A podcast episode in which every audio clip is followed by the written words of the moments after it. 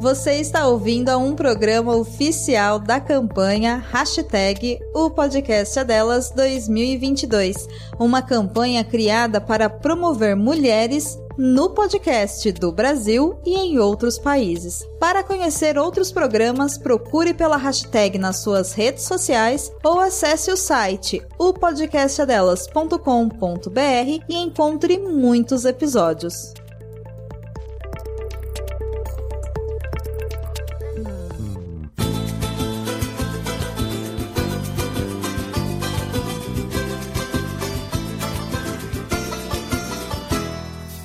Depois de Vélez e Abraão, nada no Mac funcionou. Nem tinha mais o que perder, me enganei, piorou. Quem era o tal Milton Ribeiro? Já tinha sido até pastor.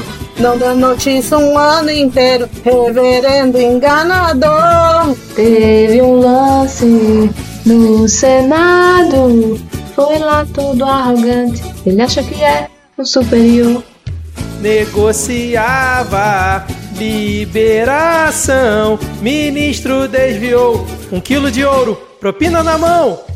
Só pra pastor, colega, só pra pastor vai ter mamata. Só pra pastor, colega, só pra pastor vai ter mamata, mamata, mamata, mamata.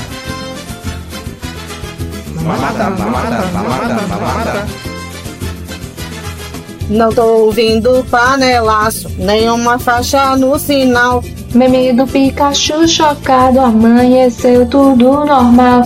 Cadê o cidadão decente? Quem é contra a corrupção? Acorda o gigante e salva a gente. Não pode porque é ano de eleição. Teve um lance no Senado foi lá todo arrogante, ele acha que é um superior. Negociava liberação, ministro desviou um quilo de ouro, propina na mão. Só pra pastor, colega, só pra pastor vai ter mamata. Só pra pastor Colega, só pra pastor vai ter. Mamata, mamata, mamata, mamata. Mamata, mamata,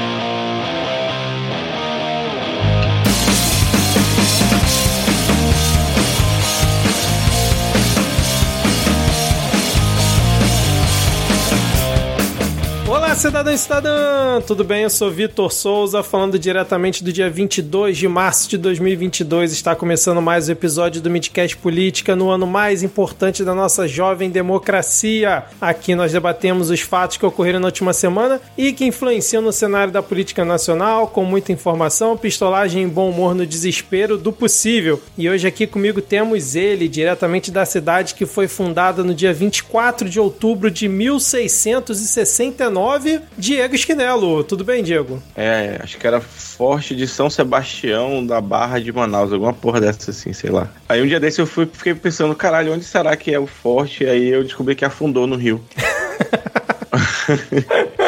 Então não, não tem. Mas eu queria dizer que aqui nesse podcast é o, o rabo que abana o cachorro, entendeu? Enquanto o Ad Ferreira está aí realizando sonhos, conhecendo todo mundo da internet, eu tava aqui assistindo Deltão Dallagnol na CNN, da Chilique. E isso é revoltante. Hashtag denúncia, cara, denúncia. Ad Ferreira realmente já foi mais humilde, né? Como a gente falou lá no grupo. Já foi muito mais humilde.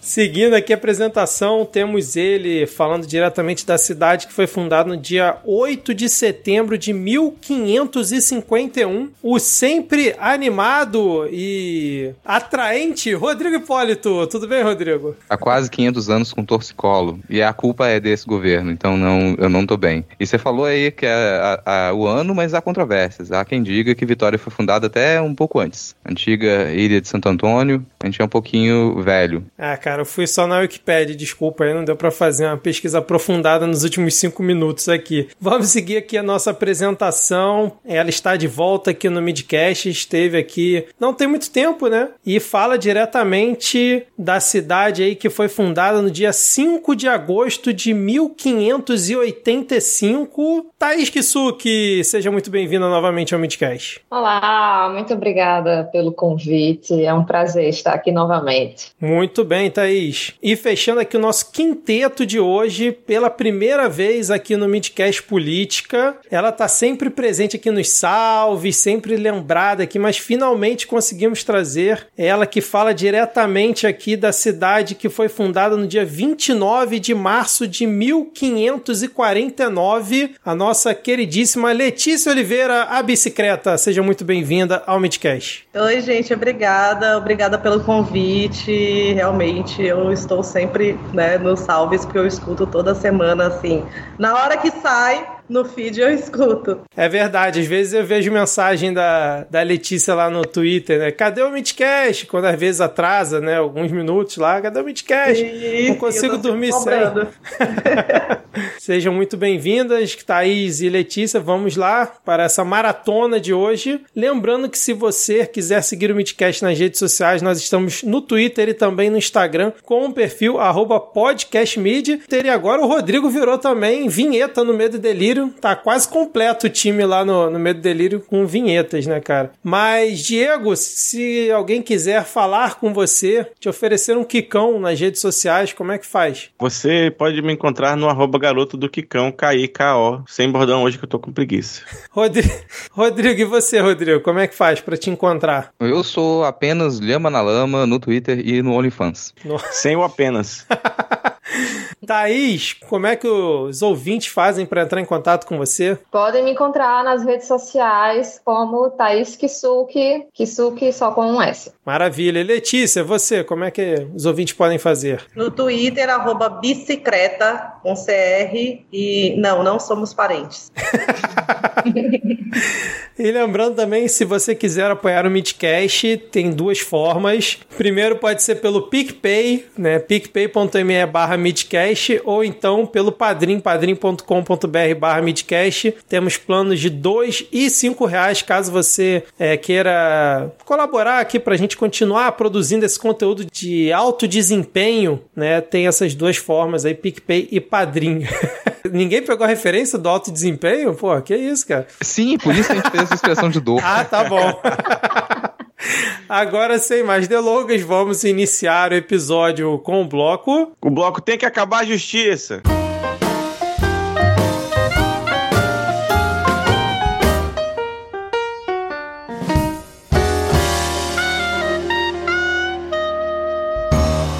Vamos começar esse nosso episódio falando dele, a pessoa por trás de um dos PowerPoint mais famosos de todo mundo, eu diria, Deltan Dallagnol, porque o STJ decidiu hoje por quatro votos a um que ele terá que indenizar o Lula por dano moral após ter feito aquele PowerPoint que eu acho que todo mundo que está ouvindo conhece, e ele hoje estava completamente indignado após essa decisão do Superior Tribunal de Justiça. Diego, você que estava assistindo ele aí na CNN, cara, como é que você conseguiria definir o nível de indignação de Deltan Dallagnol? Ah, que é isso? Ele está descontrolado. Ah, que é isso? Ele está descontrolado. Cara, ele, ele, eu tava com a cartelinha de bingo, assim. Ele chegou e falou que o Lula é, é culpado, falou que ele entrou na política para reformar o sistema por dentro, falou que vai ter que tirar o dinheiro dos filhos dele, que já são, inclusive, os dois empresários, né? A gente até comentou aqui.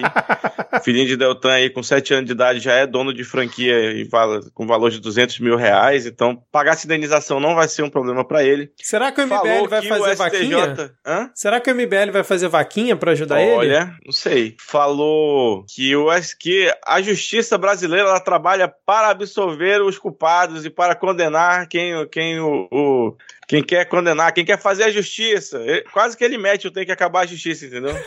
Entendi, cara. Excelente, combo completo, né? É, Bicicleta, você assistiu aí, você estava comentando aqui em off, você assistiu o vídeo dele dando piti? Assisti o vídeo dele com a voz alterada. Ah, Tava muito bom.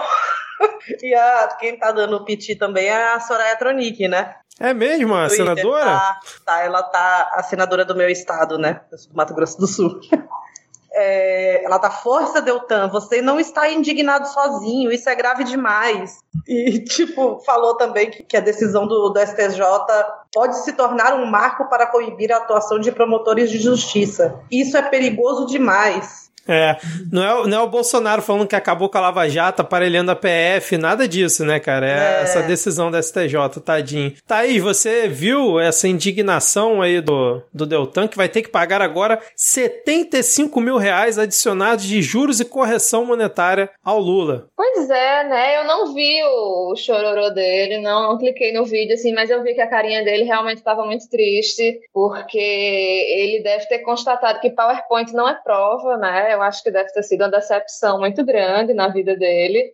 E eu não sei se foi por isso que o coleguinha dele aí, o Marreco, né, que soltou aí um, um comentáriozinho lá que saiu no antagonista, que ele todo assim, debochadozinho, dizendo que todo mundo vai preso, só não vai quem desviar dinheiro. né? Então, não sei se foi ele defendendo o colega, foi por isso que ele fez esse comentário. É fã ou hater, né?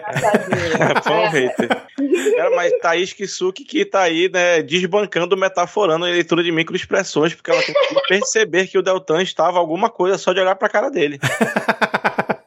Meu Sou muito Deus. boa com as faciais. Eu não falo muito, então eu tenho que aprender. Aí foi, Cara, ele, eu acho ele que a deu uma condenação foi, foi pouca, assim. Comentário que a condenação foi pouca, a defesa do Lula tinha pedido um milhão. Não, um milhão E- também não, né? Pô, ah, não, por que não. que não? Não, Tinha mas pedido também Você não. tem Não. noção de quanta terra grilada os Dallagnol tem no Acre, ô, ô, ô Vitor? Né, Dá pra bicho? pagar um milhão sem pouco. fazer E cócega, hoje em dia, um milhão você consegue comprar o quê? Um milhão você consegue comprar dois quilos de cenoura? Cara, um milhão hoje em dia não é muita coisa assim, não. Parece coisa demais, mas não é. Aí reduziram para 75, com correção monetária ali vai para os 100 mil. Só que ele ainda pode receber um outro processo. Eu sou a favor da Microsoft processar o Deltan Delanhol, cara. Porque o que uso é aquele que ele faz do PowerPoint? Gente, o Power, dá pra você fazer coisas boas com PowerPoint. Você não precisa colocar um círculo escrito reação Lula com uma seta para Lula.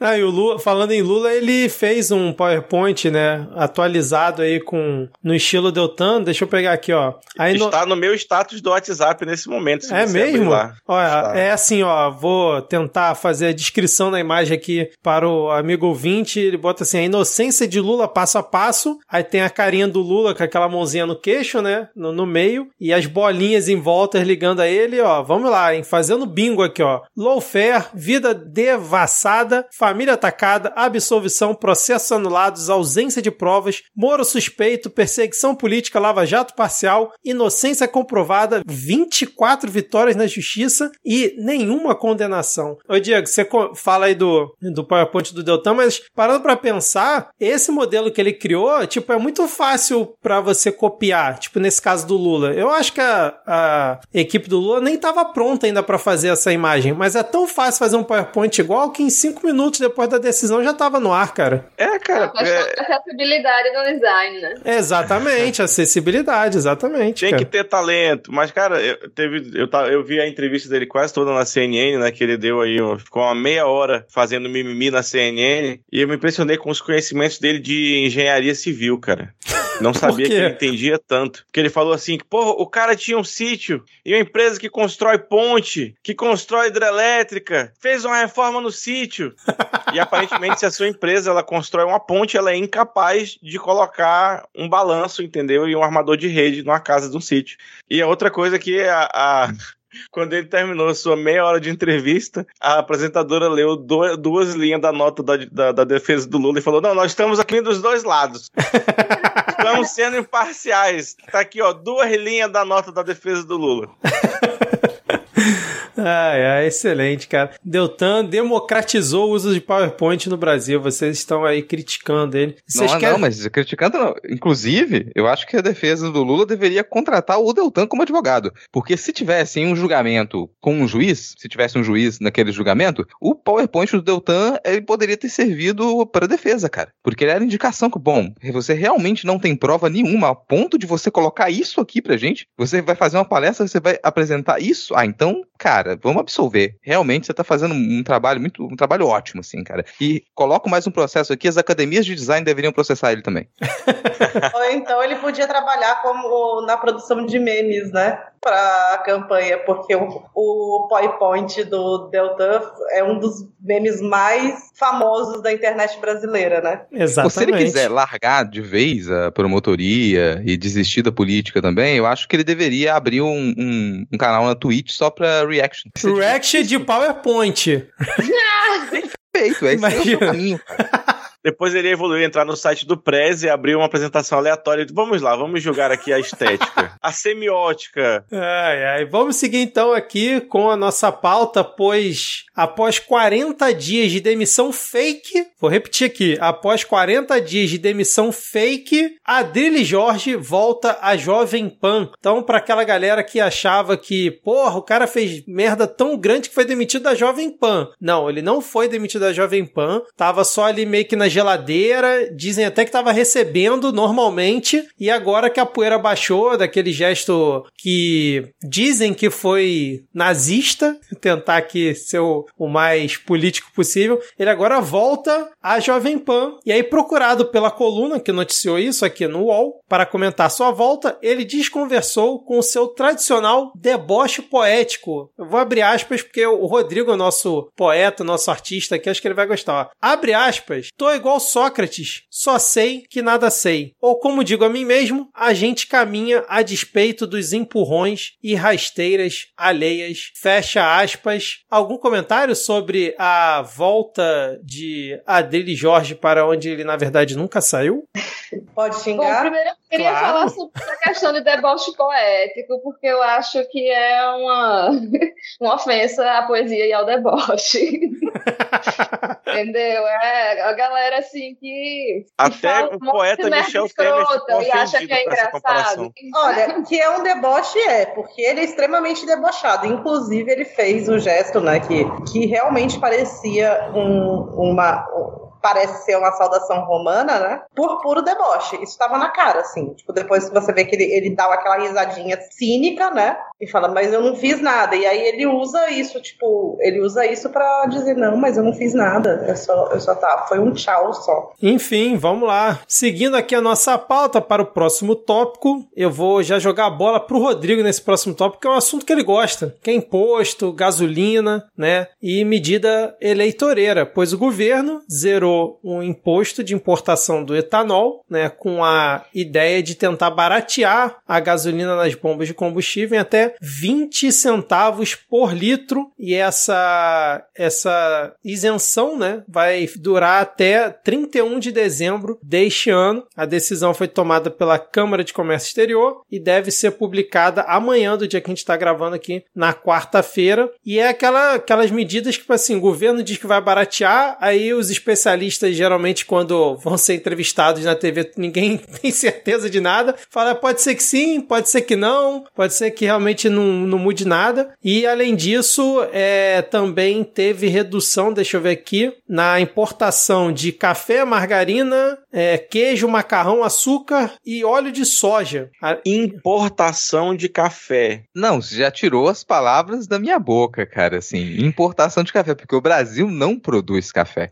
O Brasil não é como reconhe- se a economia brasileira historicamente. séculos dependendo disso. É, né? Não, aqui, café, no Brasil, a gente nem toma café. Mas aí Quem como é que a, café? Com certeza Tá não. oito, tá oito reais o pacotinho de 250 gramas no supermercado, mas cara. como é que a galera é, da Faria Lima vai beber o café colombiano se não importar o café colombiano? Vocês também, cara, vocês implicam com tudo, porra. Ah, mas aí tá explicado a importação, né? Pra qual a importação. Mas assim, voltando ao preço do, do combustível, vai fazer uma pequena diferença a curto prazo, mas ela logo vai ser pela inflação. E a paridade de preços também vai acabar com essa desculpa de, ah, vamos zerar o imposto de, de importação aqui, em parte, vai diminuir 20 centavos. Não vai. É o tipo de conta que o Guedes faz. Sobe 3, vai 4, cai o zero, puxa de volta, e na cabeça dele aquilo faz algum sentido. Então É não vai ter essa queda. em V do preço, entendeu? Cai 20 para subir 80.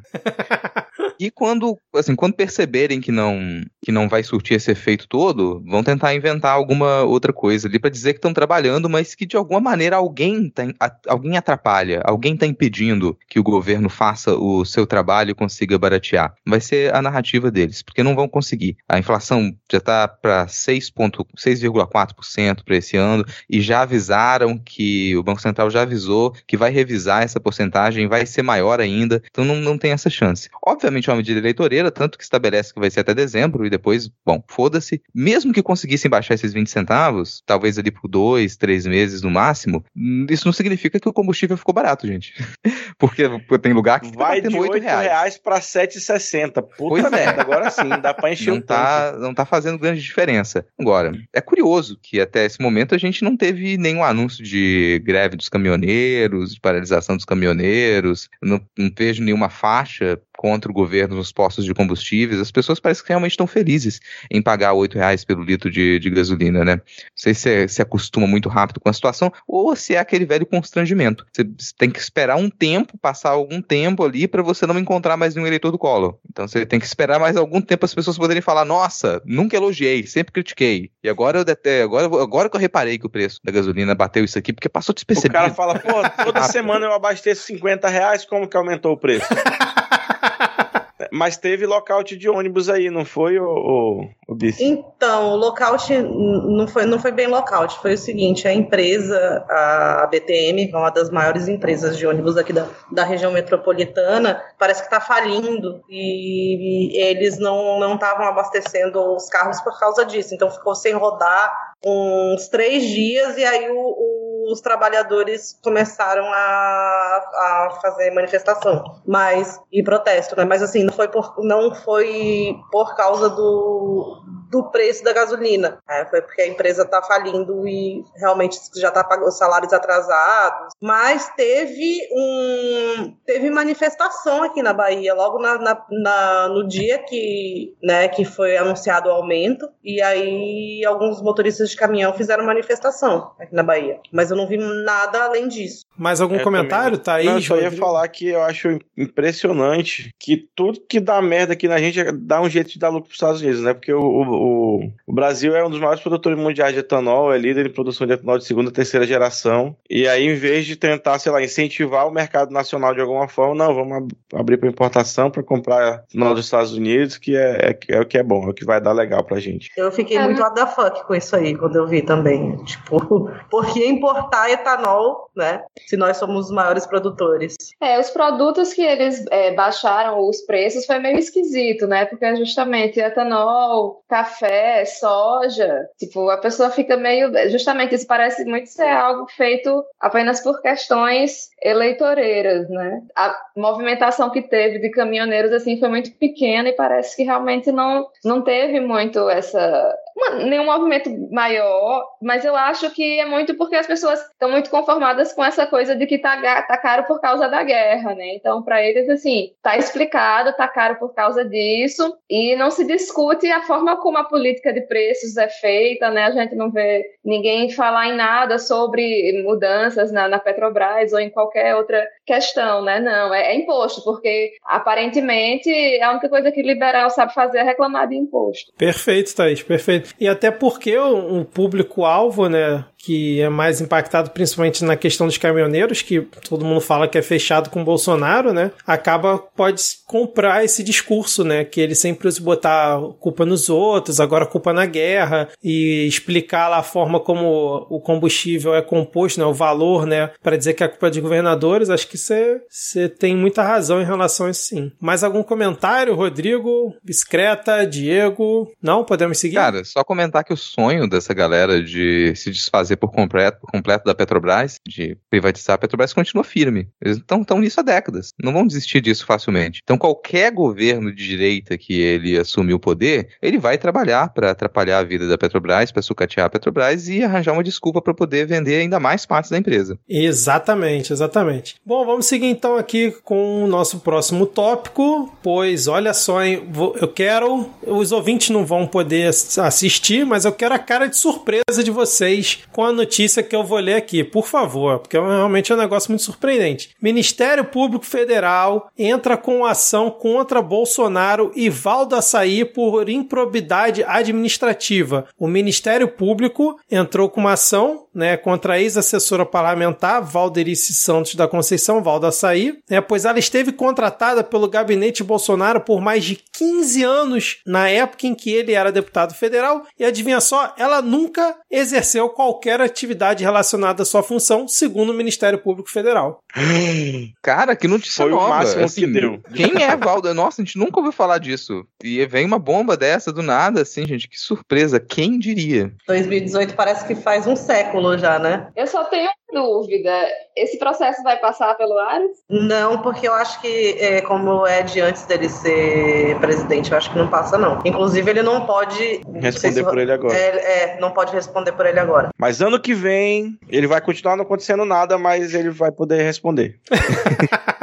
E aí ele, o Ministério Público também vai cobrar 280 mil reais de Bolsonaro e Valda Açaí por desvio de verba de gabinete. E o que eu fico sempre impressionado nessas reportagens é que ninguém usa porra do termo corrupção, cara. É sempre rachadinha, a improbidade administrativa vai sempre ali na... Ou vai É no... porque não existe corrupção nesse governo, Vitor. Ah, entendi, cara. O presidente está cansado de falar isso. E quanto ao caso da Val do Açaí, todo mundo sabe que ela tinha, na verdade, um posto avançado do mandato do, do deputado, que era para ter um contato direto com a população e, e colher as demandas ali em loco, porra. Todo mundo sabe disso. Porque E todo eu mundo que acho- chega para tomar um açaí do Sudeste vai reclamar que aquela porra é uma merda.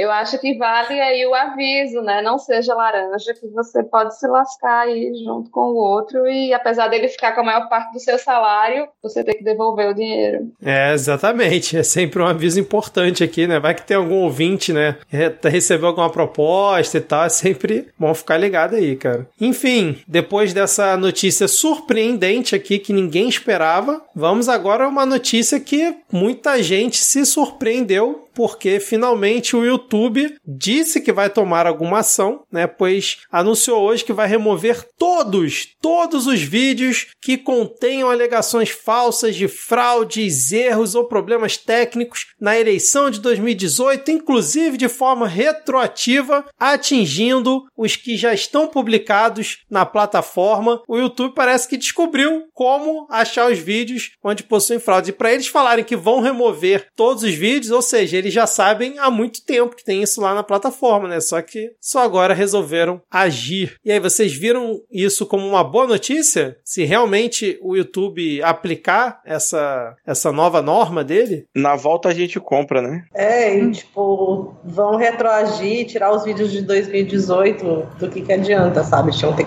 que ter tirado na época. Agora, Inês é Marta, né? Mas se, se eles fizerem isso mesmo com, com o conteúdo gerado a partir dessa decisão, eu acho que é que vale a pena, né? Mas a gente sabe como é que, essa, como é que funciona isso. Ninguém consegue denunciar, sempre tem o, retorno né, de o, o vídeo não feriu as normas do, né, da, da plataforma. Então, os lugares que eu nem, assim, YouTube e Instagram, mais do que o Twitter, assim, nem, tipo, assim, nem adianta. Bem bizarro. É, esse mecanismo é o mesmo que eles colocaram em prática nas, nas últimas eleições nos Estados Unidos, né? É idêntico, é a mesma coisa. Então você tem essa suposta política voltada especificamente para conteúdos que tocam as eleições, só que a gente sabe que a coisa não é tão simples assim. Então você tem uma série de conteúdos que eles estão ligados ao modo como você propagandeia as eleições, os debates, o que está em pauta nas eleições, e que não vão ser retirados do ar. Então você pensa, vou, citar um exemplo esdrúxulo aqui, uma coisa que nunca aconteceria, mas que, bom, digamos que durante uma eleição, algum canal ele começa a divulgar ideias como, por exemplo, que certos candidatos eles são a favor de uma espécie de kit gay, ou que certos candidatos eles vão implementar, vão distribuir mamadeiras com formato de piroca por aí. Aí Pedofilia. pensa, nossa, é, isso aqui não tá, é, você começa a atacar algum deputado dizendo que esse deputado ele tá assinando cartilhas em prol da pedofilia. Bom, aquele conteúdo não tá dizendo que vai ter uma fraude eleitoral, não tá atacando as urnas eletrônicas, mas isso é capaz de influenciar a opinião pública através de mentiras para poder favorecer um candidato e desfavorecer outro. Isso não vai ser quicado, isso não vai ser retirado do ar. E boa parte dos problemas que a gente tem em vídeos do YouTube são esse tipo de discurso fajuto. É um discurso falso, que ele lida com as paixões populares e, e leva as pessoas a aceitarem opiniões completamente absurdas, constroem fatos completamente absurdos e isso aí você não retira do ar. O que eu acho engraçado é eles falarem que vão fazer de forma retroativa, parece muito o julgamento do TSE naquele daquele deputado Francisquini que foi caçado recentemente, né, lá do Paraná, por ter feito uma live antes de acabar o primeiro ou segundo turno, né, no dia da votação, dizendo que tinha fraude nas urnas, que não sei o quê, mas o estrago já tinha sido feito ao longo da eleição inteira, né, cara? Então você caça o cara três anos depois por conta de um vídeo que ele lançou no dia da eleição, é mais ou menos essa ideia de matar os conteúdos retroativos, apesar que se eles realmente fizerem isso, o bolsonarismo perde boa parte da sua fonte, né, de informação em relação a esses temas diretos da, das urnas, né? Já é alguma coisa, mas tá longe de ser o ideal, né, cara? Thaís, algum comentário? É, eu até acho, assim, que é aquela coisa, né, de tirar esses vídeos retroativamente, é o famoso melhor que nada, mas é, é muito preocupante porque, é, pelo que eu vi, assim, não existe nenhuma mudança na, na questão de, de indicação de vídeos, né, de, de, de algoritmos, então, assim, é, esses dias minha filha estava esses dias não, já faz um tempo, mas assim, ela estava assistindo um, uns vídeos no YouTube, né? Começando a ver uns vídeos de rock, não sei o que, e de repente ela me pergunta: Mãe, você conhece um tal de Nando Moura? Eita! então, saia desse canal agora. Ai, mas aí, assim, é isso, você entra assim numa coisa inocente, e aí de repente a parada te leva assim para algo bizarro, né? Eu acho que o Facebook também funciona muito nesse sentido. E assim, eles tanto poderiam podiam já fazer e se preocupar com isso, que a questão dos direitos autorais no YouTube é algo que já funciona muito bem há muitos anos, né? É, eu, sei lá, 10 anos atrás eu já tive é, vídeo que eu botei no YouTube com, com trilha sonora que eu não tinha direito, recebendo notificação, sabe? Eu não sei exatamente se o, o YouTube funciona dessa mesma maneira, mas assim, tem aquela coisa assim de que para tentar evitar certos assuntos, eles acabam evitando as palavras. Então, assim, tem youtuber que, tipo, se ele for falar sobre nazismo, por exemplo, ele não fala a palavra, né, para o vídeo não ser desmonetizado, mesmo que ele esteja falando de forma correta sobre os aspectos negativos, enfim, não esteja fazendo nenhuma apologia. Esse, essa situação lembra um pouco, eu acho até o que aconteceu com a Adi no Twitter, né? Que, que tipo, ela foi denunciada como se tivesse cometido um, um ato de, de, racismo, quando na verdade ela que estava sofrendo uma injúria, né? Então, é, esse é o tipo de coisa que também tem que se ter cuidado, né? Para que, que, que, essa coisa de, de retirar os conteúdos não, não se re, sejam retirados conteúdos importantes a partir de, sei lá, de uma avalanche de denúncias é, criadas a partir de algum grupo específico organizado por exemplo. É, eu já tomei gancho diversas vezes por causa das denúncias que eu faço. E aí, geralmente, eu tomo gancho porque eu brigo com algum nazi e acabo xingando. A, aliás, muito bem lembrado esse caso da AID, que foi um absurdo, assim, cara. Ridícula a atitude do, do Twitter e é, abomináveis as palavras que dirigiram a ela, né, por conta lá do, do tweet dela. No, acho que foi no post da, da Miley Cyrus, né? Foi, cara, é, bizarro, bizarro demais, mas pelo menos a conta dela já foi devolvida aí, né, cara? Bom, vamos seguir aqui então, vamos ver qual, quais serão as cenas dos próximos capítulos em relação ao YouTube, né? Se realmente vai surtir algum efeito essa ação. Mas falando em surtir efeito, vamos falar sobre o tema que dominou. falar sobre o tema que dominou aí os últimos dias, né, o noticiário. Pois no dia do lançamento do episódio semana passada, o Rodrigo até comentou no nosso grupo para não dar tempo nem de fazer adendo, né, o Xandão tentou mais uma vez vigiar e punir, né, pois ele determinou o bloqueio do Telegram em todo o Brasil, atendendo um pedido da Polícia Federal. E aí os bolsominions estavam chorando porque não, esse pedido não veio do diretor-geral da Polícia Federal, partiu da delegada do inquérito que foi escolhida pelo Alexandre de Moraes. Um absurdo isso, onde já se viu. E aí o, o Xandão, né, fez essa, essa solicitação, a AGU recorreu e tudo mais, fez uma lista de, é, vamos dizer assim, solicitações ao Telegram, né, depois de tentar por diversas vezes contato com alguém do Telegram aqui no Brasil, o Telegram simplesmente cagou e andou para todas as comunicações do TSE. E aí o CEO do Telegram, deixa eu pegar o nome dele aqui, Pavel Durov, E aí, eis que ele apareceu e disse: foi mal, o spam tava doidão, né? Os e-mails que você mandaram foram parar lá no lixo eletrônico e os e-mails que eu mandei também não chegaram aí, mas no fim das contas o, o Telegram cumpriu sete das dez exigências, né, que o Alexandre de Moraes tinha colocado na decisão dele. E depois disso ele decidiu revogar a decisão de bloqueio do Telegram no último domingo. E inclusive a previsão é que já começasse ontem, né, na última segunda-feira. Gente, o de vocês caiu em algum momento? Não, não, aqui não. Eu acho que ninguém, acabou que em nenhum momento Ah, caiu, não. né? Não chegou Não, a ser né? bloqueado, não. É, mas É porque quando eu recebi um SMS da operadora avisando que ia bloquear, eu tava falando sobre isso no Telegram, inclusive. É, exatamente. Eles tinham avisado que ia começar a bloquear é, na segunda-feira. Mas é, como é que vocês viram isso tudo? O Xandão passou do limite. Xandão. Na real, o, o senhor lá, quinta série, Durov? é, falou que não é que foi parar no spam, é que eles tinham dado um, uma conta de e-mail dedicada para receber os, os e-mails do processo. Então, ó, ah, Ah, tá. tudo que você for mandar desse processo, manda para esse e-mail aqui. E eles mandaram lá, sei lá, pro telegram, arroba telegram.org, entendeu? Tá, mas ele falou que provavelmente caiu na caixa de spam as mensagens do. É, do STF, exatamente.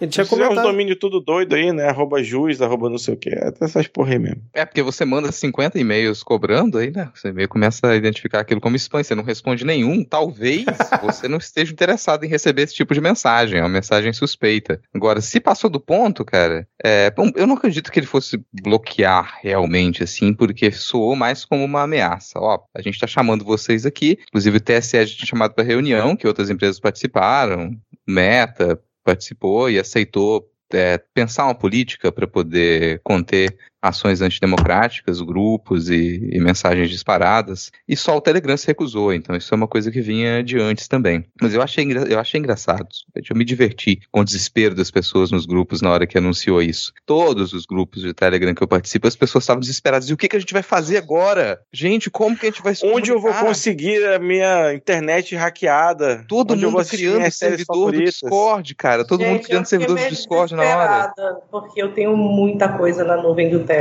Eu tava quase chorando. Eu só vou falar o que meu, o que meu amigo falou. Esse Foucault, filho da puta, atrasando nossa vida. Não, e não só isso, né? Eu monitoro muito grupo lá. Então, tipo, isso ia me ferrar. E aí eu vou fazer o quê? Usar VPN pro, pra depois tomar uma multa de, de, de 100 mil reais. E aí o meu trabalho fica como, né? Tipo assim, eu tô Ah, trabalhando. porque teve isso também, né? Ele avisou, ó, se tentarem usar VPN, a gente vai te pegar. Você vai morrer antes do Natal. Mas eu acho que eles, o, o que ele fez foi parecido com o que a Alemanha fez, né? Também. Eles tiveram. O Telegram teve problema na Alemanha e o- a justiça alemã pressionou e eles resolveram dar as caras. Mas te dizer É, que teve então- gente mais, mais desesperada que você, cara. Teve uma galera que ficou um pouquinho mais desesperada que você aí, talvez uma galera que tá pensando na campanha presidencial, ocorreu um surto ali, o pessoal arrancou os cabelos que não tinha mais. É, e o Bolsonaro ficou falando, né, que esse bloqueio alcançar 70 milhões de pessoas, que era um absurdo, né? Inclusive, pessoas iriam morrer por conta do bloqueio do Telegram, que, é, como é que ele falou? Hospitais ou médicos, né, se comunicam com seus pacientes através do Telegram, e o bloqueio do Telegram iria prejudicar essa, esse tipo de comunicação. Enfim, antes da, da Thaís ou do Diego comentar alguma coisa, ou o Rodrigo e a Bicicleta complementarem, né? Dentre as, as 10 solicitações do, do Xandão, né? Uma era a exclusão de um post do, do presidente, né? Do fungo presidencial, que compartilhou aquela investigação da PF sobre ataque hacker ao TSE, que é o Telegram excluiu. E outras solicitações eram fornecer todos os dados disponíveis como nome, CPF, e-mail de quem criou os perfis Alan dos Santos, artigo 220, Terça Livre, todos ligados ao fugitivo, né? Suspender a mon- monetização, doações e pagamentos de publicidade e inscrição dos três perfis, detalhar o ganho financeiro dos perfis, informar imediatamente a justiça se o Alan dos Santos criar outros perfis no Telegram, bloquear imediatamente novos perfis do Alan dos Santos e adotar mecanismos para impedir que Alan dos Santos crie novos perfis no aplicativo. Além disso, teve bloquear o canal do Cláudio Lessa Jornalista, que acho que esse foi feito também, né? Indicar um representante oficial no Brasil, que o Telegram disse que ia fazer, mas parece que ainda não fez. E dizer quais providências. Já fez, bicicleta? Já, já indicou? Ah, beleza. Indicou um advogado. Vou ver o nome dele aqui. Aqui. Beleza. E dizer quais providências estão sendo tomadas para combater a desinformação e a divulgação de notícias falsas no Telegram. Essa eu tô curioso para ver o que, que o Telegram vai responder. Thaís, algum comentário aí sobre a decisão do Xandão? Primeiramente, eu acho que a gente viu, assim, nesses últimos tempos no Brasil, que esse negócio de mandar só e-mail não tá dando certo. Então, assim, manda um e-mail, depois manda uma mensagem no zap dizendo, ó, oh, mandei um e-mail. E se a pessoa não visualizar, a pessoa liga, diz, ó, oh, é importante, depois dá uma olhada no teu e-mail, mandei uma mensagem no zap falando sobre isso. Né? Porque esse tipo de coisa eu acho que a gente tem que, que dar uma reforçada, né? Às vezes a pessoa tá com um, a caixa de e-mail muito cheia, não entra mais na caixa de e-mail, né? Então tem que ter aí esses artifícios, né? Mesmo modernidade aí, telefone de vez em quando ligar ainda é bom. Não precisa mandar telegrama, né? Eu acho muito autoritário, né? Nosso nosso Xandão aí. Não só ele, mas assim, às vezes parece que a, a, a justiça brasileira não gosta muito de, de usar inteligência, né? Então, assim, a gente vê, por exemplo, aqui a nossa amiga bicicleta é infiltrada em alguns grupos. A gente cansou de ver gente infiltrada nos grupos, porque diabos a, a, a nossa justiça, a nossa polícia não pode usar desse, desse, artifício de fato saber quem são as pessoas dentro dessas células que espalham notícias e, e realmente é, vigiar e punir só elas. É, cara, eu confesso que eu achei também um pouco exagerado. No fim das contas, ficou parecendo, né, que realmente foi uma ameaça para ver se eles respondiam e entravam em contato, né, cumpriam a decisão. Que no fim das contas, a decisão do Alexandre de Moraes era para pegar esse post do Bolsonaro e tirar o Alan dos Santos do Telegram. Né? Basicamente, foi, foram essas exigências. As exigências, né? Mas vem cá, Vitor, o... isso é, é real mesmo, pelo que eu tô percebendo aqui. O Telegram contratou o o advogado-geral da República, né, para poder defender o aplicativo. pois é, cara. O governo entrou, né, contra essa decisão do Xandão e a gente comentou semana passada, né, sobre a AGU, né, o papel da AGU. E não deu uma semana, ela já se desviou de novo para ir defender o Telegram. Ai, caramba, cara. Realmente complicado, cara. É, é porque é difícil, Rodrigo, no Brasil saber separar o que é o privado do público, cara. Você não entende isso. É por isso que a AGU tentou ajudar o Telegram, né, cara? Eles estavam muito perdidos aqui no Brasil, né? Sem ter nenhum contato e tal. Falou, pô, vamos ajudar esses caras aí, né? Brother nosso. Enfim, cara. Cara, acho que sei lá, bicho. Às vezes é, fico pensando que, que isso criou-se uma grande confusão, principalmente depois da Lava Jato. Não que não, já não tivesse ali, mas a impressão que me dá é que todo mundo que tem algum cargo ligado ao judiciário ali não consegue diferenciar muito bem o que, que é um advogado, o que, que é um promotor, o que, que é um juiz, o que é um procurador, não consegue de diferenciar, sabe? A gente comentou do Delanhol agora, sabe? Surto, cara, porque você é promotor, mas você tá atuando como juiz. Você é juiz, mas você tá atuando como promotor. Você é procurador, mas você tá atuando, como advogado.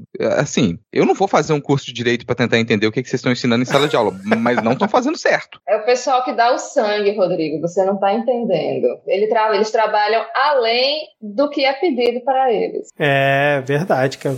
É o pessoal fora da caixinha, né, cara? Só para fechar esse top, o que, que vocês acharam da galera, de uma parte da galera de esquerda comemorando a decisão do Xandão? Vocês veem alguma lógica nisso? Porque eu confesso que eu fui uma pessoa que não comemorei a decisão dele, né? Eu achei. Eu também não. Eu também não. Achei, assim, eu acho que tem é, falta também conhecimento, né, de como funciona. A galera não tem conhecimento técnico nenhum de direito digital, de nada, né?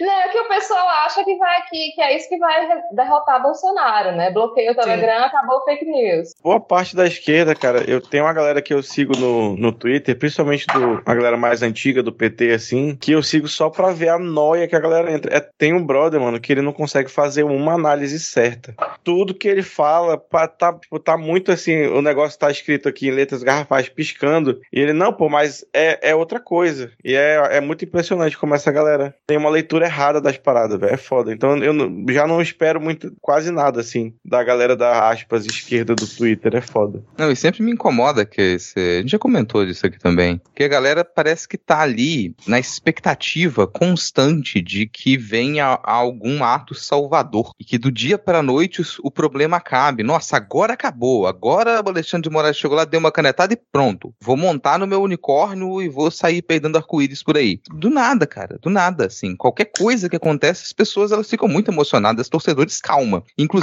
porque, pô, uma decisão desse tamanho era de se imaginar que haveriam recursos que você toma uma decisão dessa, alguém vai entrar com recurso e você não consegue tomar é, essa ação, bloquear uma, um, um, sistema de comunicação desse tamanho do nada, do dia para noite. Alguém entra com recurso, como aconteceu, e entrou, e antes mesmo de precisar analisar o recurso, a empresa já, já conseguiu responder também, né? Por isso que para mim ficava mais como uma ameaça. O que mais me incomoda mesmo é, é essa reação do, da, de uma certa esquerda twitteira ali, que é um misto de desespero e uma, um tipo de esperança absurda, uma preguiça enorme de saber que você vai demorar anos trabalhando para poder resgatar alguma coisa do que foi perdido. Então, qualquer coisa que te faça imaginar, qualquer tipo de ilusão que coloca, coloca na sua frente, você acredita. Você acredita, cara. Tipo, se vir alguém e tomar uma atitude, sei lá, explodir os servidores físicos do Telegram e depois se candidatar a, a senador aqui, ganha. Enquanto isso, o trabalho de base vai como, né, cara? Enfim, vamos fechar então aqui esse nosso primeiro bloco, né, com essa sequência aí de notícias e Vamos para onde agora, Rodrigo? Vamos para um chute na cara do Estado laico.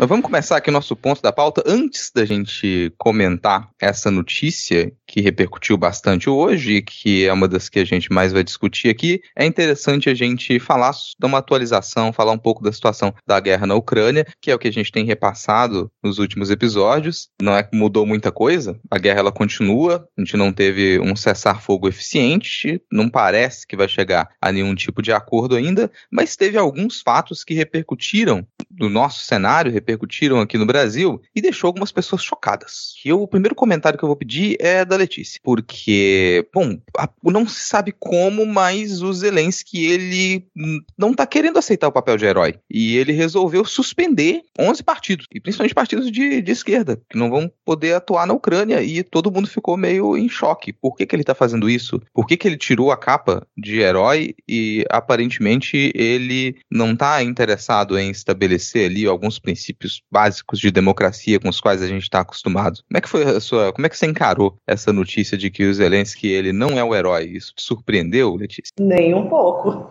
Muito desesperado porque ele tá, ele foi praticamente abandonado, né? Sabe que não vai ser a Ucrânia nunca vai ser parte da OTAN, assim como não vai ser parte da União Europeia, inclusive o motivo para o Euromaidan e para os conflitos de 2014 não foi nem que eles iam entrar para a União Europeia, era para assinar um acordo comercial com a União Europeia, né? Então, assim, eu acho que as, que as pessoas que não, tipo assim, que não conhecem muito bem a situação lá, elas é, ficam meio chocadas, né? Em saber que o Zelensky também é um grande filho da puta, que é o que ele é. Mas eu acho que ele tá agindo muito por desespero também. Assim, é, ele foram 11 partidos que ele, ele proibiu de, de participar do das eleições, né, do, da, da política ucraniana, né, a maioria de, ou todos eles de oposição, mas eu não diria que são todos de esquerda, não, tá? Tem partido liberal, tem alguns partidos que se dizem progressistas, mas a gente tem que ter muito cuidado também com isso, até porque em 2015 o,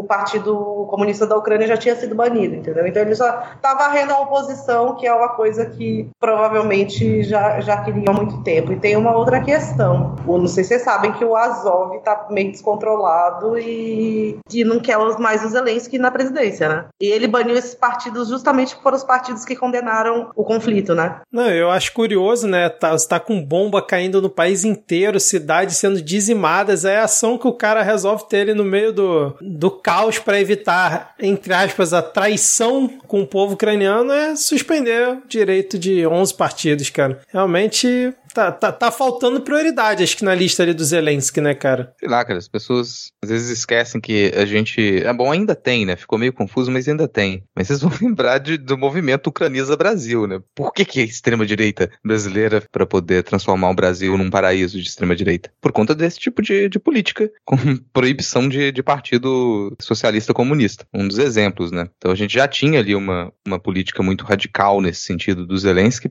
mas eu acho, sei lá, que vocês estão exagerando, cara. O Diego compartilhou uma capa com a gente aqui que para mim é super verídica. Eu vi isso aqui, a capa da Caras, e me pareceu muito real que o Zelensky e a esposa dele são realmente resistentes, eles são resilientes, estão lá defendendo a democracia ucraniana. Como é que você tem visto esse desenvolvimento da, da guerra na Ucrânia, Thaís? É, é complicado falar sobre isso, né? Eu, antes de mais nada, eu, eu gosto de, de, fazer uma, uma, um parêntese que desde que eu assisti o documentário A Revolução Não Será Televisionada, eu evito fazer comentários de, de política internacional, de um modo geral, assim. Mas, é, obviamente, a gente não, não tem como ficar alheio a tudo isso que está acontecendo, né? O que me dá mais medo é ver se repetir na Ucrânia o que a gente já viu se repetir muito fortemente no Oriente Médio, né? Que foi justamente o, o essa coisa das, das alianças dos Estados Unidos e de, de países europeus com grupos rebeldes de, desses, desses outros países que eles consideravam, é, em, em, alguns casos, é, ou países que, que viviam governos autoritários ou países que, que são vítimas de governos autoritários próximos, né? E, e aí a gente viu é, é como isso, isso foi nocivo e como o, o, os, os, grupos jihadistas, né? Grupos é, extremos, fundamentalistas islâmicos se, se fortalecerem, como isso é um grande problema é, naquela região. E eu tenho muito medo dessa, dessa, dessa coisa assim de, da gente, da gente não, né? Mas do, do, do Ocidente estar tá fortalecendo é, grupos nazistas, né? Porque não é só a questão de, de dar treinamento e, e, de fornecer armas para grupos potencial, que têm potencial de, de, de, se radicalizar no futuro, mas é também é, fortalecer de alguma forma é, pessoas que defendem essas ideologias problemáticas, né? Não, claro que eu não vou dizer que, ah, não, todo ucraniano é nazista, obviamente não vou é, querer dizer isso de forma alguma, da mesma forma que eu também não sou a favor de, de se haver um, abre aspas, cancelamento de toda e qualquer pessoa russa, né? A gente viu esses dias gente querendo cancelar coisa com estudo de Dostoiévski, sei lá, umas coisas assim muito bizarras, como se é, a arte não fosse um dos maiores instrumentos de, de questionamento, né, de, de, de governos autoritários. Então, assim, eu, olhando essa, essa questão da, da guerra na Ucrânia, o que me, que me martela muito na cabeça é justamente isso. E, obviamente, as pessoas que sofrem, né, que quem mais está sofrendo, quem mais vai sofrer com isso são justamente os cidadãos ucranianos que só querem viver sua vida em paz, né? São eles que estão tendo as suas moradias completamente destruídas. E só para deixar claro aqui, Rodrigo, fui eu que compartilhei no chat e a capa é verdadeira, cara. Foi caras de Portugal colocou a foto dos dois após uma entrevista que eles deram à revista Os Resistentes. Caras de Portugal, também conhecido como caras. é... assim, para complementar, até jogando a palavra para Letícia novamente, é, Thaís falou desses grupos que eles podem ser armados, né? Grupos extremistas que eles estão presentes nesses países, a Ucrânia, a fronteira da, as fronteiras da Ucrânia, você tem diversos grupos dissidentes ali que são extremistas. E você falou do batalhão de Azov agora há pouco. Sei que talvez você esteja cansada de explicar isso no Twitter, mas para quem nos escuta e não faz a menor ideia, o que, que é Azov? Quem é o, o que, que é o batalhão de Azov e quais os riscos que ele apresenta, por exemplo, ao não declarar apoio ao Zelensky? Ele vai ter que se exilar na Ilha de Caras? Então, assim, antes eu queria só fazer uma correção, Rodrigo. É, quem era o presidente na época das leis de descomunização era o, o Petro Poroshenko, não era o, o Zelensky. O Poroshenko que entrou no lugar do Yanukovych, que foi o presidente que foi deposto é, pós-Euromaidan. O Azov, é, ele começou como, acho, como unidade de defesa territorial. Assim, ele não é a única, a única unidade unidade neonazista, tá? É, essas unidades foram incorporadas ao exército e praticamente é, o exército hoje é só eles, tá? E você tem o batalhão Aidar, também que também é nazi, o C-14, você tem vários grupos neonazi ali é, lutando do lado ucraniano. E Aí a gente tem que falar, né? Porque tem que falar. A gente também tem os grupos neonazi do lado russo. É, então, assim, desde 2014, quem estuda extrema-direita, quem monitora grupos de extrema-direita, sabe que esse é um problema sério e que realmente vai acontecer e já está acontecendo. É, assim, eu gosto muito de citar um exemplo que foi é, na Itália, em 2019, que prenderam um grupo neonazista que tinha ligação com batalhões neonazi do lado russo, tá? E eles estavam vendendo um míssil balístico que era do, do exército do Catar. Ou seja, eles já estão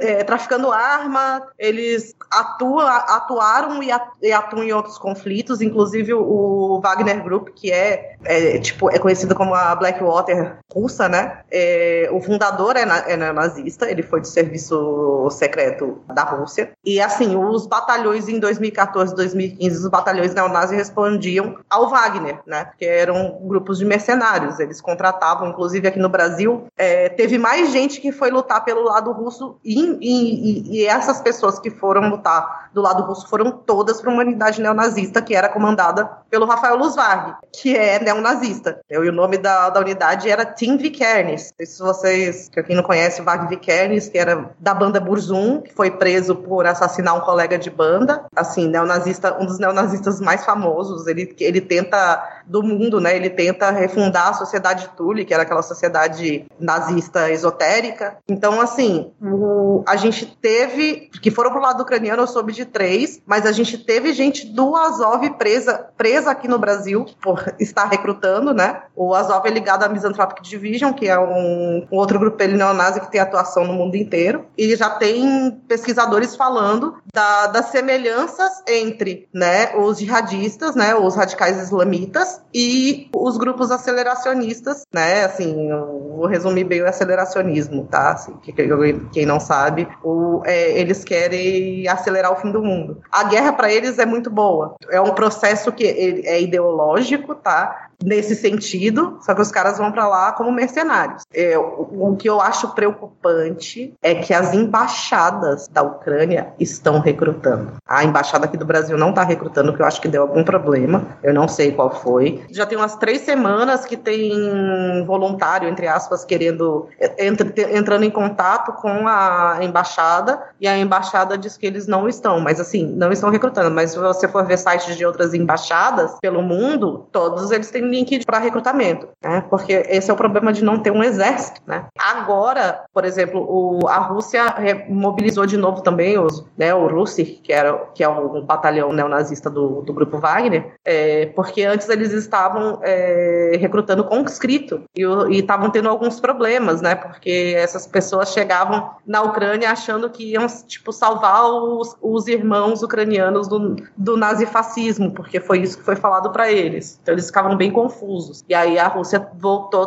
tá também mobilizando mercenários, é, mobilizou as tropas do Kadyrov, no, o Kadyrov é o, o presidente da Chechênia, né, e ele tem uma tropa que extremamente leal a ele, que é conhecida pela crueldade, a província separatista da Chechênia, que é a província de Icheria, os desse lado indo lutar pro, do lado ucraniano. E assim, a extrema-direita mundial tá divididíssima. Né? Uma parte está apoiando Putin, outra parte está apoiando o, o a Ucrânia. Então, acho que isso é uma coisa que a gente precisa entender também para saber assim, seja quem ganhar ali, o maior vencedor, a maior vencedora vai ser a extrema direita mundial. A ver, quando você me diz que o batalhão de Azov não não apoiaria mais o Zelensky, isso até me faz pensar que, bom, independente do fim desse conflito ali, mesmo que a Rússia retire suas tropas, a Ucrânia ela fica à beira de uma guerra civil. É, então, aparentemente assim, porque quem tá andando de para cima e para baixo com a com a galera do Azov é o Poroshenko, né? E teve uma situação com a, o assassinato de um dos negociadores do Zelensky, o serviço secreto ucraniano e o Azov, é o, é o boato que rola, né, que, foi, que o Azov está envolvido nisso. Eu acho que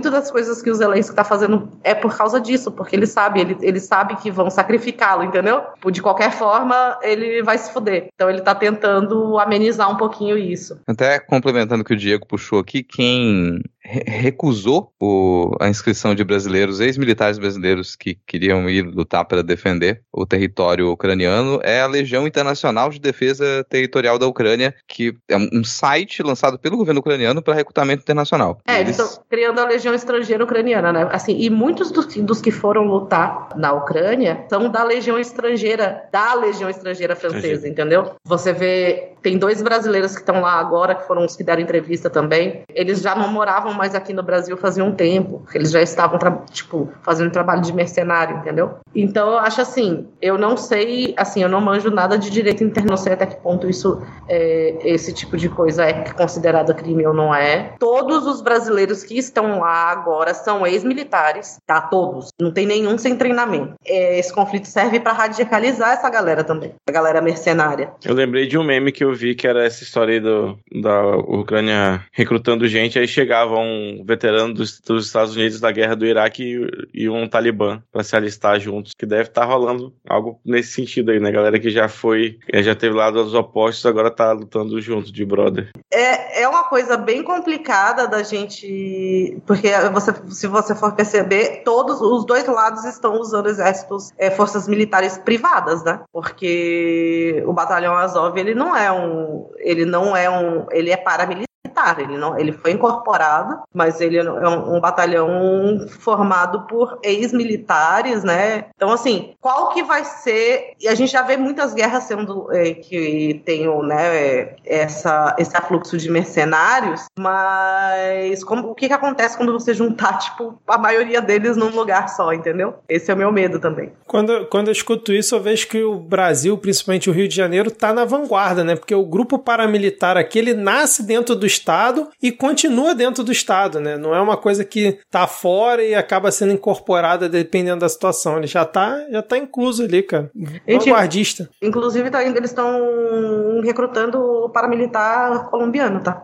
Olha aí, cara. É, então, e ó, não é, o Rio de Janeiro exporta estrutura. Então, a mesma estrutura que você encontra no crime organizado das milícias do Rio de Janeiro, você vai ver isso sendo replicado em outros estados do Brasil. É vanguarda e exporta criminalidade. Exato, exatamente. Mas, assim, tem muita coisa sobre a atualização da guerra que a gente não tem como comentar aqui, até pelo tempo do episódio, né? Então, você continua a fragilizar, a fragilizar as relações diplomáticas entre Estados Unidos e Rússia, como se elas fossem as mil maravilhas em todos os tempos, mas o Biden ele veio declarar que considera o Putin um criminoso de guerra. Aparentemente ele não gostou disso, ele está um pouco sensível. Então você teve chamada ali de diplomatas para poder explicar essa situação. O que, que, realmente você quis dizer com isso quando você afirma que o Putin ele é um criminoso de guerra? Me dá um contexto maior que eu acho que eu não entendi. Essas conversas elas vão é, continuar aí nos próximos uso dias. Uso numa frase, por favor.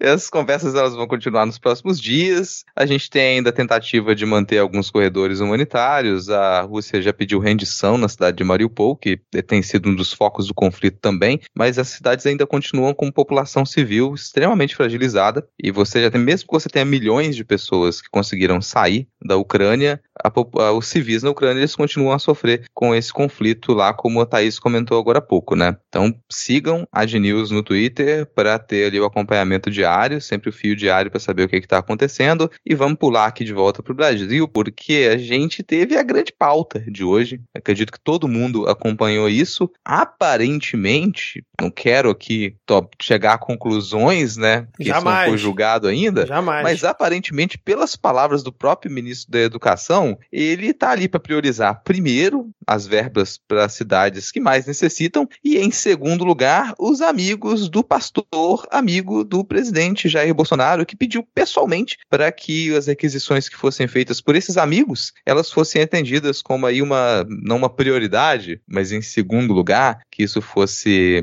que essas verbas elas fossem destinadas, né? Bom, tem quem encare isso apenas como uma negociação, é a atuação ali de dois pastores para facilitar o, di o direcionamento dessas, dessas verbas que já iriam para essa cidade de todo modo. É apenas ajudar, sem nenhum interesse por trás, o trabalho do MEC. Mas né? é que tá, Rodrigo. Deus é tão maravilhoso que, por não por coincidência, né, por obra divina, as cidades que mais precisam são as cidades que os pastores pedem.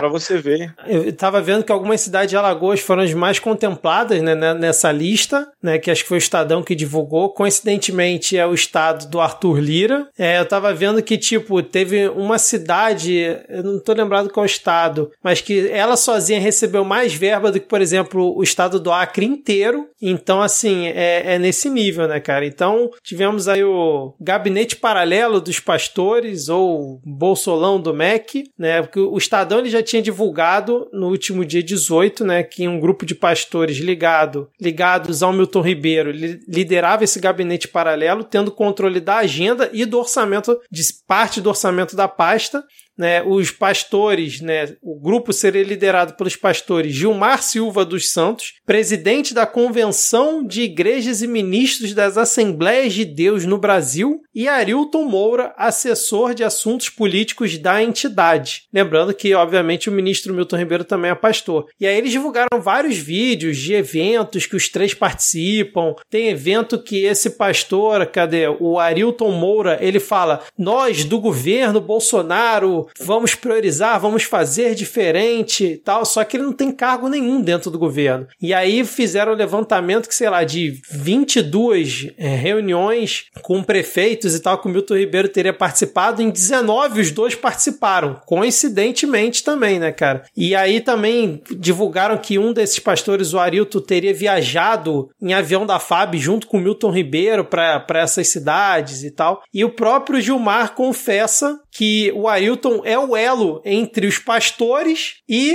Brasília, né? E o Milton Ribeiro. Então, assim, realmente escandaloso o, o áudio. E o principal, o Milton Ribeiro diz que essa prioridade que ele dá pro Gilmar é a pedido do presidente Jair Bolsonaro. E o Milton Ribeiro soltou uma nota hoje, obviamente, negando que seja pedido de Jair Bolsonaro, que não tem nada disso, que ele atende, já atendeu, sei lá, dois mil prefeitos e que ele recebe demanda de de tudo quanto é lugar, mas a verdade é que tem o áudio dele falando que prioriza essa destinação de verba. Inclusive, no final do áudio diz que é, em troca disso querem apoio, né? Inclusive para a construção de igrejas, o que não ficou muito claro para mim, né? Como é que seria isso. Mas aí, ô Rodrigo, breaking news o André Chalders, do Estadão, divulgou agora um áudio no qual o prefeito de Luiz Domingues do Maranhão, o Gilberto Braga do PSDB, narra o pedido de propina de um quilo de ouro feito pelo pastor Arilton Moura, amigo do ministro da Educação, Milton Ribeiro. Eu ainda não escutei, porque senão atrapalha a gravação aqui, mas o pessoal já está divulgando aqui um quilo de ouro de propina que o pastor Arilton Moura teria solicitado aí para ajudar é, na com destinação. um real desvalorizado, guerra, o dólar instável, sobe e desce também, né? Pô, faz todo sentido agora você pedir propina em ouro. Cara, o que eu acho engraçado, eu vou passar a palavra para Thaís, é que a gente tem um governo que ele funciona por gabinetes paralelos, né? Sim. A gente tem ali jogo, jogos de influência, mas não é que isso nunca existiu. Você tem influências de agentes externos na, nas demandas que os municípios e os estados recebem. O lobby, ele é uma coisa que sempre aconteceu. O que, sempre, o que me surpreende é que as pessoas envolvidas com esse governo, aparentemente, ou elas não têm a menor noção de que o que elas estão cometendo é um crime, ou elas não têm medo nenhum de que alguma coisa vai acontecer. Porque você pega o Facebook desse pastor, os vídeos estão lá, cara. É. O cara divulga no Facebook dele os crimes dos quais ele está envolvido. E isso é uma das coisas que mais me surpreende, assim. Será que a grande mudança que a gente teve, realmente, como o Diego comentou aqui agora, é como não existe mais corrupção? Então tudo isso é legalizado. Como é que você acaba com o crime? Legaliza o crime. Aí não tem mais crime. Acabou. E a gente não usa a palavra corrupção, que é basicamente o que está acontecendo ali dentro do MEC, depois de ser sido sucateado, você direciona verba pelo interesse de agentes externos, né? Como é que você acompanhou essa, essas notícias, Thaís? É, eu acho, como você falou aí, eu acho que de fato, assim, como o pessoal não tem muita experiência, né, com cargo público, de repente estão fazendo aí, nem sabem o que estão fazendo, né, não conhecem o princípio da, da impessoalidade nas políticas públicas, e eu vou até requentar aqui uma piada que eu já fiz no Twitter, porque a maioria dos seguidores não deve me, me seguir, dos ouvintes que não devem me seguir, o, esse governo que do Brasil paralelo, ele é totalmente formado por gabinetes paralelos. Então a gente já viu isso na saúde, a gente está vendo isso na educação. Até porque o presidente ele só consegue trabalhar com puxa-saco, né? Então é muito difícil que todo mundo ao redor dele que esteja na máquina pública seja puxa-saco. Então ele tem que se encher ao redor, não só ele, mas as pessoas do governo dele, né? Para serem aceitas, tem que se encher de muito puxa-saco. E eu acho que os gabinetes paralelos eles funcionam muito nesse sentido. Pensando se isso vai ou não fragilizar as relações do governo com a bancada evangélica, porque o líder da bancada evangélica, cujo nome não me lembrarei agora, mas que se filiou recentemente ao PL, ele foi um dos primeiros a se manifestar e, e falar: ministro, vem aqui se explicar. E aí você está chovendo requisição na Câmara para que o ministro ele vá lá se explicar, ele diga alguma coisa e está tudo na mão do Arthur Lira se ele vai pautar isso agora para essa próxima semana ou se ele vai deixar passar e a coisa esfriar. A impressão que eu tive lendo essa matéria no site da UOL é que um grande número de, de municípios contemplados parece que foi aqui na região Nordeste, né? Eu tenho visto, assim, eu não sei se é, se é o, o meu viés, né, de, de, prestar mais atenção, mas eu tenho visto muito, assim, principalmente nesse último ano do governo, essa coisa deles tentarem conquistar de alguma forma o apoio do Nordeste, né? Talvez esse, esse movimento aí tenha alguma orientação no sentido, assim, de vamos ver o que a gente faz para conseguir mais voto por lá. Discreta? Então, eu vi isso que o Rodrigo falou também do, de, do pessoal do, da bancada evangélica, meio que eles que, tinham, que, que, queriam receber esse dinheiro, né? E foi pra gente que tipo, é evangélico, mas eu não sei se, se existe alguma divisão ali entre eles, e eles estão meio putos por causa disso. É, eles não. Exatamente, né? Eles não ficaram putos por conta da ação, né? Ficaram putos por não receber parte da destinação das verbas, né? Isso aí que é, que é o mais louco, né? E né, de ficar de fora da negociação, porque se não passaram é. por eles. Então você pensa, vamos desviar aqui, vamos criar esse gabinete paralelo. Isso não vai ser comunicado aos parlamentares da bancada evangélica, que seriam ali base do governo para votação, com um nítido interesse de tentar segurar apoio eleitoreiro.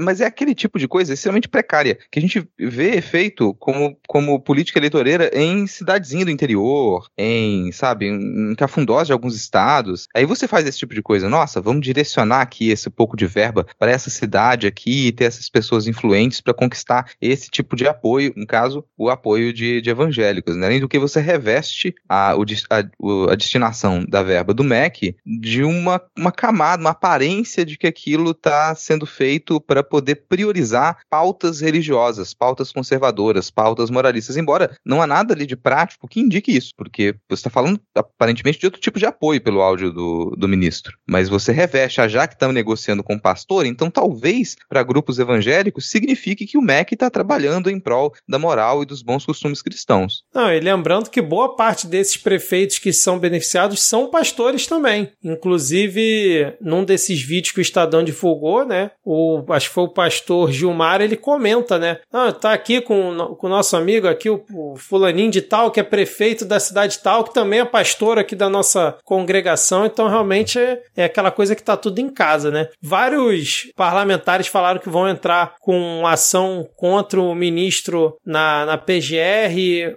teve outros falando que vão entrar direto no STF com notícia crime, né? Como o, o Contarato. Confesso que eu vi, pode ter passado por mim, eu não percebi poucos deputados ou senadores, tirando o Contarato, né, de esquerda, comentando comentando que vão fazer alguma ação, só falando que estão indignados e tal, que é um absurdo, pô, isso aí deixa pra gente falar, né, cara? Que é um absurdo, que tá indignado. Tem, você tá lá para tomar alguma ação. Mesmo que não vá dar em nada, né, a tua função também é essa, mas pode ter tido, eu simplesmente não vi. E aí, algum, já tem aqui a notícia que deputados querem CPMI para investigar favorecimento do MEC a pastores. Gente, de cara a gente já fala aqui, pelo menos eu já falo que não vai acontecer. Isso é só para gerar notícia mesmo né, na minha opinião, que foi protocolado pelo deputado Israel Batista do Partido Verde, né, um requerimento para abertura de CPMI do MEC.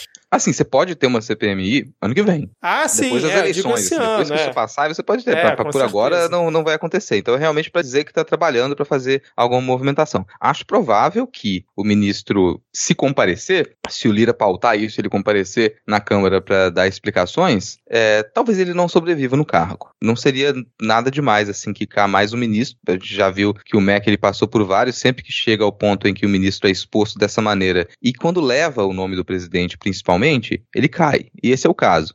Fica também um pouco engraçado porque a gente tem uma série de vazamentos de áudios, de mensagens de ministros, de pessoas próximas ao Bolsonaro, sempre dizendo que ele está envolvido com alguns desses esquemas, mas conseguiram blindar ele de gravações até o momento, porque não surge nenhuma gravação em que o próprio Bolsonaro fala isso, em que ele e aí isso cria um, um problema que você fala, vamos ter que julgar isso agora, vamos ter que apresentar provas, vamos ter que discutir isso durante muito tempo, porque é a fala do ministro, mas quem garante que ele está falando a verdade? É um indício de que o presidente estava envolvido, mas você vai ter que confiar na palavra dele. Então não tem nenhuma, não tem materialidade naquilo ali. Aí você começa a discutir realmente se o que ele falou estava dentro de um contexto maior, se fazia sentido de alguma outra forma. Acho mais provável que o ministro caia, talvez, mas que isso não afete diretamente o presidente. Pensando no que a gente vai discutir daqui a pouco, que é o cenário eleitoral, sim, esse tipo de, de notícia impacta, porque dependendo de como que isso for repercutido, como que a mídia trabalhar isso, você, você tem um enorme esquema de corrupção, mais um, assim como foi na saúde, e fez efeito durante a CPI, quando se demonstrou que sim, o, o nome do presidente e de todas as pessoas próximas estavam ligados aos esquemas de corrupção que foram apresentados na CPI,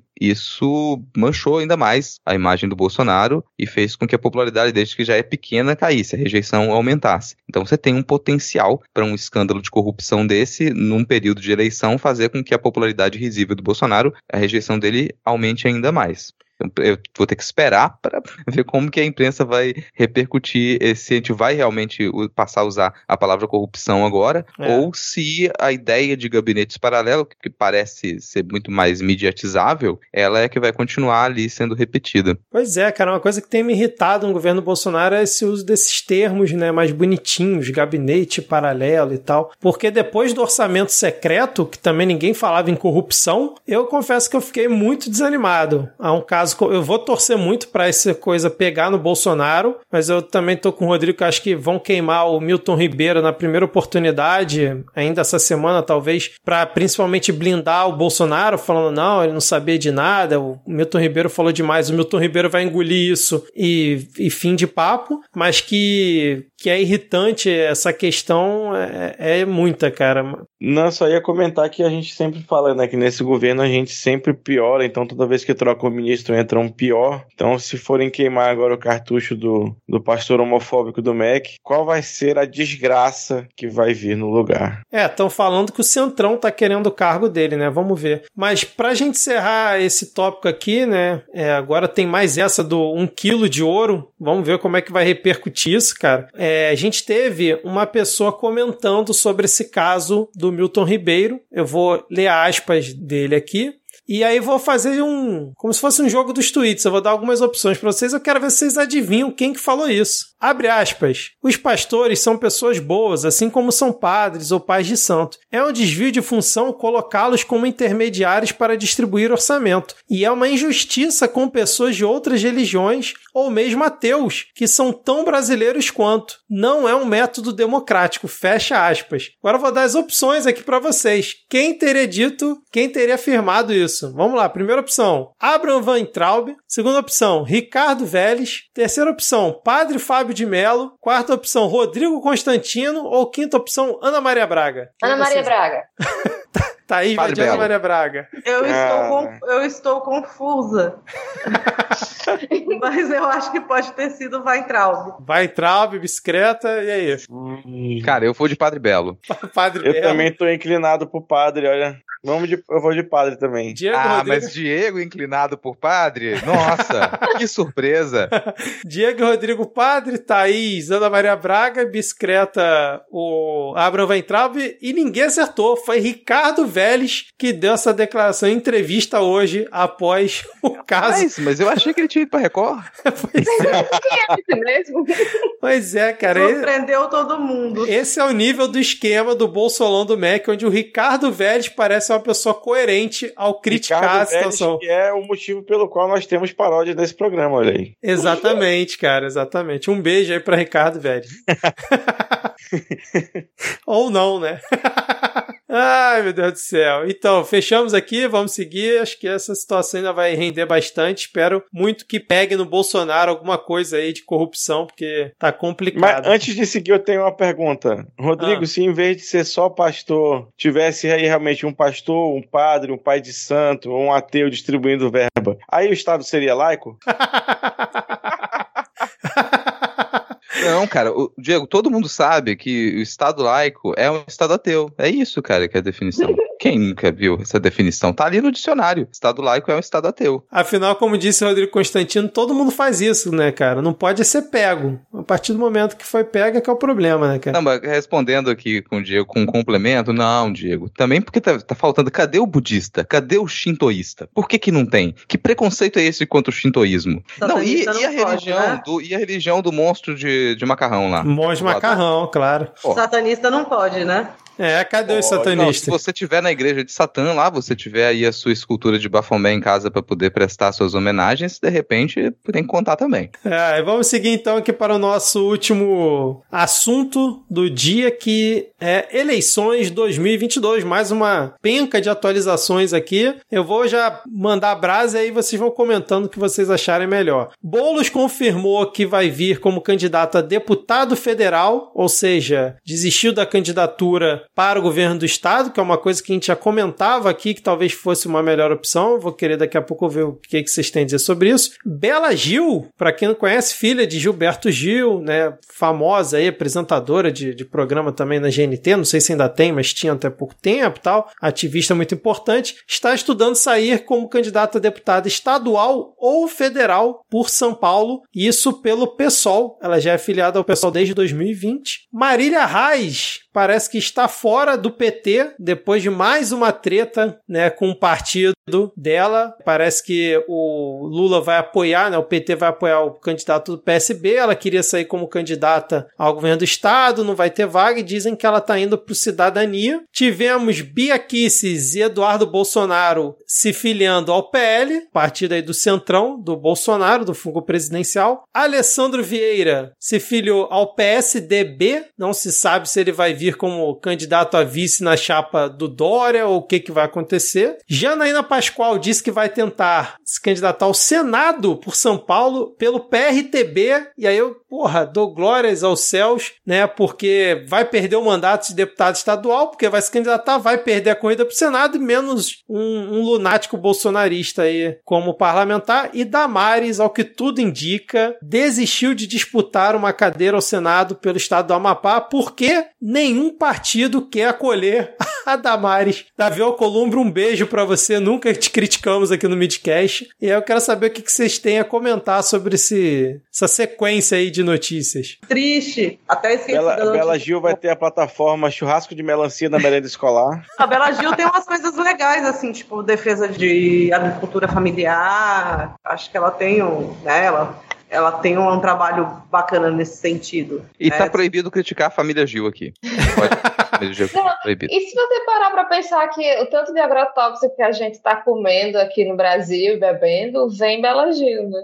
Não, e ela, e ela é super vocal, né? Ela é super, ela é super ativista Sim. contra. Ela, contra- é- ela disse, inclusive, que a principal pauta dela vai ser a luta pela democratização da alimentação saudável. Cara, honestamente, qualquer candidatura que ela tenha chance de ser bem sucedida e tiver no campo progressista agora, principalmente pro legislativo, ela é ótima. É sempre bem-vindo. Daí elogiar a decisão do Boulos também. Porque o- é muito pouco provável que o Boulos não leve, talvez aí seja o mais votado em São Paulo, desbanque, enfim, o- um candidato bolsonarista como mais votado. São Paulo pode trazer alguma coisa de bom pra gente. E ele sendo votado é ótimo pro pessoal, porque a gente, no novo sistema eleitoral, agora o partido ele precisa crescer, ele precisa ter representação, ele precisa eleger pessoas. Então o, o Boulos vai ter uma quantidade significativa de votos, provavelmente vai ser o mais votado. Sem contar que isso é positivo para algo que é difícil de discutir, porque a gente tem problemas nessa discussão, que é a união de partidos de esquerda, a união de frentes de esquerda, no momento em que a gente ainda está muito fraco a gente precisa conseguir vencer em peso, conseguir, precisa conseguir fazer realmente essa, esse grande enfrentamento. Então a posição do Boulos eu achei maravilhosa, assim, cara. Sempre elogio para ele aqui. E o, o Boulos em Brasília, quem não quer ver isso? Eu já vou, eu vou fazer questão de sobreviver para 2023 para assistir o Boulos em Brasília, porque isso vai ser um arraso. Então gosto muito. Qualquer candidatura para legislativo agora de pauta progressista, pra gente vai ser muito bem-vindo, porque isso vai ser necessário independente do resultado da eleição presidencial para o próximo mandato. As outras movimentações que a gente viu, do PSDB, eu não vou nem chorar, Letícia, que você falou que vai chorar. Eu não choro nesse caso porque eu nem sei se eu rio mais do PSDB. O PSDB está completamente perdido. Então, viu Alessandro Vieira vai se filiar ao PSDB? Nem digo se foi a melhor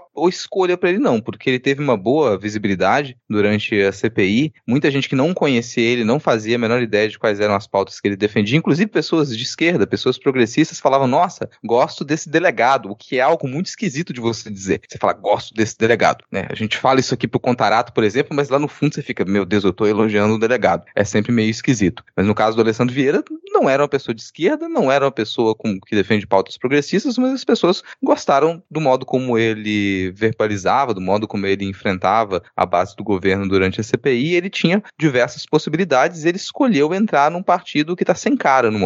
Tá sem cara, tá com uma disputa interna muito grande ainda entre o Leite e o Dória, ninguém sabe o que, que vai ser do PSDB, precisa conseguir algumas articulações ali para poder se manter, mas a tendência é que o partido diminua ainda mais. Você pega o crescimento de alguns partidos do Centrão e alguns partidos de mais de direita e de extrema direita que estão em campanha de filiação a torto e a direita agora, eles, em todo lugar, todos os estados, você pega essa campanha de filiação do PL, por exemplo. Então era o momento do PSDB ele tentar fortalecer a sua base, reestruturar o partido, ter uma cara para poder se apresentar para a eleição como um partido de médio pequeno porte, que não é o que ele tem feito. Continua a alimentar essa ilusão e talvez o Alessandro Vieira ele tenha cometido um erro. Não sei se seria o melhor caminho para ele não. Eu vou comemorar que a Damares ela não conseguiu ser aceita em nenhum partido? Sim, eu vou comemorar, porque primeiro que é humilhante. Podem tentar, ela pode tentar falar da declaração de ah, eu não quis, mas é humilhante. Ninguém quis. Ninguém aceitou. Então ela não vai ter um cargo para se proteger de futuros processos. Que sim, eles podem vir, dependendo do resultado que a gente tiver, nos próximos anos essa galera vai ser processada. Essa galera vai ter que prestar conta de algumas coisas. Alguns elos mais fortes ali, que têm as costas quentes, nunca vão ser condenados, nunca vão ter que pagar pelos seus erros. Mas outros, que não têm tantas raízes assim, e ela é um desses casos, pode ser sacrificado no futuro próximo para poder se esquecer dos erros de entes maiores do que ela. Então isso é uma das coisas que eu comemoro nesse caso, assim. A gente vai fechar daqui a pouco a janela de filiação partidária, de troca de partidos, então essa última semana de março, isso vai se intensificar ainda mais. A gente viu que muita gente correu para o PL, então a maioria das pessoas que pretendem se manter como bolsonaristas e, e tem, essa, tem essa perspectiva para poder ganhar próximas eleições, ou as seguintes, elas vão entrar no PL. PL tende a ser o partido que mais vai crescer agora, como a gente já vinha apontando desde as eleições municipais. Então isso é,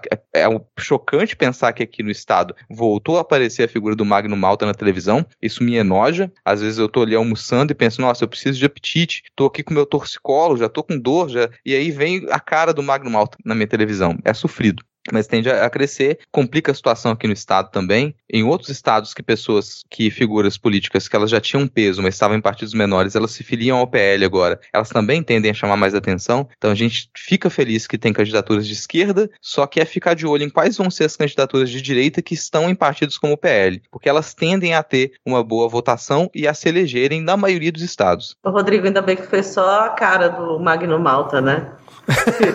Não sei se vocês lembram. eu lembro da hora que falou dele, eu lembro disso, gente. Desculpa. Ai, memórias. É muito traumatizante. É, cara. Thaís, você quer falar alguma coisa sobre todas essas candidaturas, movimentações? Sim, só uns, uns pequenos comentários. É, com essa movimentação do, do Alessandro é, Vieira, acho que a gente fica bem claro que ele desistiu dessa coisa de ser presidente, né? Porque a briga lá no, no PSDB é briga de foice. É... Se bobear, ainda leva, viu? Chegou, nenhum nem outro. Vamos no caminho do meio. Pronto, olha aí. É, terceira via. Sabe, a terceira via não era dentro do PSDB. e é, essa questão do Boulos, eu vi, o, entrei no, lá no fio onde ele é, fez a, anunciou, né, que ele ia se candidatar como deputado. Fiquei muito feliz porque a gente sabe da importância de aumentar a bancada progressista, né? Eu gostaria muito que houvesse esse, essa movimentação em outros estados do, do, do país também, para a gente não ficar dependendo só de Rio de Janeiro e São Paulo, né? Eu queria muito, assim, ver, por exemplo, no meu estado, uma pessoa de esquerda que eu olhasse, assim, e assim, esquerda, esquerda mesmo, não, sei lá, PDT, PSB, que eu olhasse e dissesse, poxa, eu gosto, acho essa pessoa legal e eu acho que ela tem chance de ganhar, sabe? Porque o, o povo que eu voto nunca, nunca é eleito aqui na Paraíba. Aí eu achei, achei muito bom, muito importante, espero que isso se repita, né, nos outros estados, sirva até como um exemplo, assim, né, que leve mais, mais partidos, principalmente partidos assim como o PSOL, o PCdoB, né, que são partidos aí que estão correndo risco por causa dessas questões da cláusula de barreira. E como, nos comentários que eu vi nesse, nesse anúncio do Boulos foi, é, primeiro eu vi muita gente pedindo que Marina Silva fizesse a mesma coisa, eu não sei se ela teve qualquer tipo de movimentação nesse sentido, mas de aumentar a bancada da rede também no, no estado Marina dela. Marina Silva. Não sei se teria algum efeito de, de, aumentar a bancada, mas enfim, vi algumas pessoas pedindo, né? E o, o, que eu vi também foi justamente aquele pessoal que adora dizer que o, que o pessoal é puxadinho do, do, do PT, né? Dizer, ah, Boulos fez isso porque Lula mandou ele fazer isso, não sei o quê. O pessoal que, que gosta de pegar no pé e de, de provocar. Assim, acho que para a gente, enquanto população, não, não, não é tão interessante ter é, é, candidatos tão semelhantes um contra o outro, por questões assim, de, de divisão de votos mesmo. E, e assim, essa coisa de, de, de, Por exemplo, o Boulos, ele é um candidato que ele já tem um nome muito forte. Então, assim, ele, ele não precisa é, mais se candidatar ao, ao executivo para é, fortalecer o nome dele enquanto político. Eu acho que na verdade, essa coisa dele se candidatar, se candidatar para o legislativo é também muito bom para as pessoas é, perderem aquele argumento de que ele não tem é, experiência com a máquina pública. Muito bem pontuado, muito bem pontuado, Thaís. Discreta, Diego e Rodrigo, mais algum comentário sobre essa parte? Ou podemos seguir aqui? Pesquisa, pesquisa. pesquisa. Vamos lá, porque essa, hoje tem um monte de pesquisa, então eu vou só dar os números aqui e se vocês quiserem comentar algo rápido, comentem, senão a gente vai, vai seguindo. São uma pesquisa assim interessante. Vamos lá. Senado Alagoas, pesquisa IBRAP, realizada entre 16 e 19 de março. Primeiro cenário traz Renan Filho, filho de Renan Calheiros, né, que eu acho que é o atual govern... é o atual governador das Alagoas, com 48%, Collor em segundo com 15%, aí vem Davi Davino com 8, delegado Fábio Costa do PSB com 8% e o do Rafael com 1%, ou seja, Renan Filho com, né, praticamente já garantido aí na vaga que vai ter o Senado Alagoas para renovar, que é a vaga do pai dele, né? E o pai dele não vai vir para reeleição mais?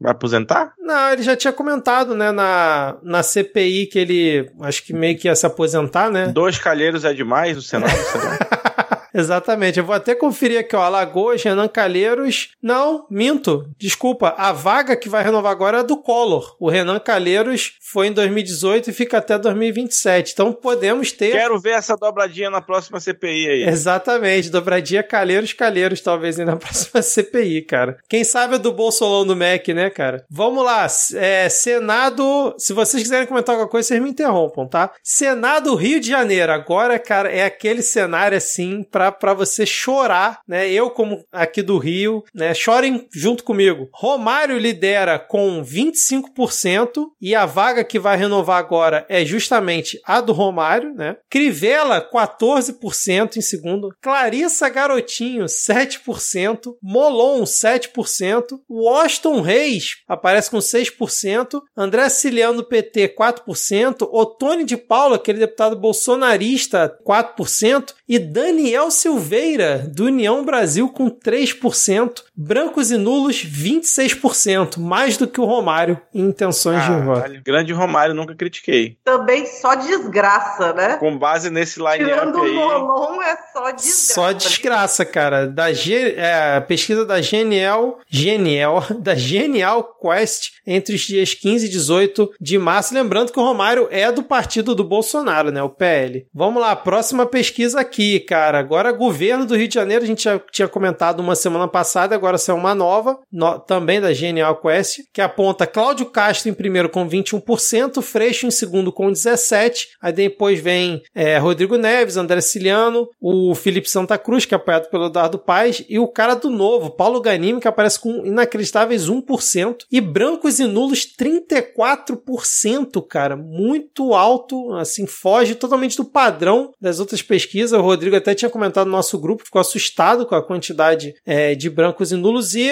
no, em todos os cenários o Cláudio Castro no segundo turno ganharia, seja qual for o concorrente, mas parece que quando é o cenário em que o Freixo teria o apoio do Lula, né, declarado, o Freixo cresceria na pesquisa e empataria ali com o Cláudio Castro. Algum comentário? Eu já comentei semana passada que eu não tô confiante. É, cara, só falar o que me assusta mas... às vezes desse, desse número de abstenção é porque até a eleição de 2018 a gente observava que em pesquisas você tinha um alto índice de abstenção, só que esses votos eles se revertiam durante a eleição. Então isso diminuía bastante. Mas na eleição de 2018 não aconteceu. Você manteve um alto índice de abstenção. Então esse tipo de negação da política, de ah, não quero mais participar e nada disso me interessa, isso costuma favorecer propostas extremistas. Então quem vai quem conseguir ganhar eh, algum público ali vai se manter são essas propostas mais extremas. E quem está se não quero mais pensar nesse assunto, eu não acredito em nada mais, não, tanto com relação à política democrática, eu não, não vou votar e ponto final.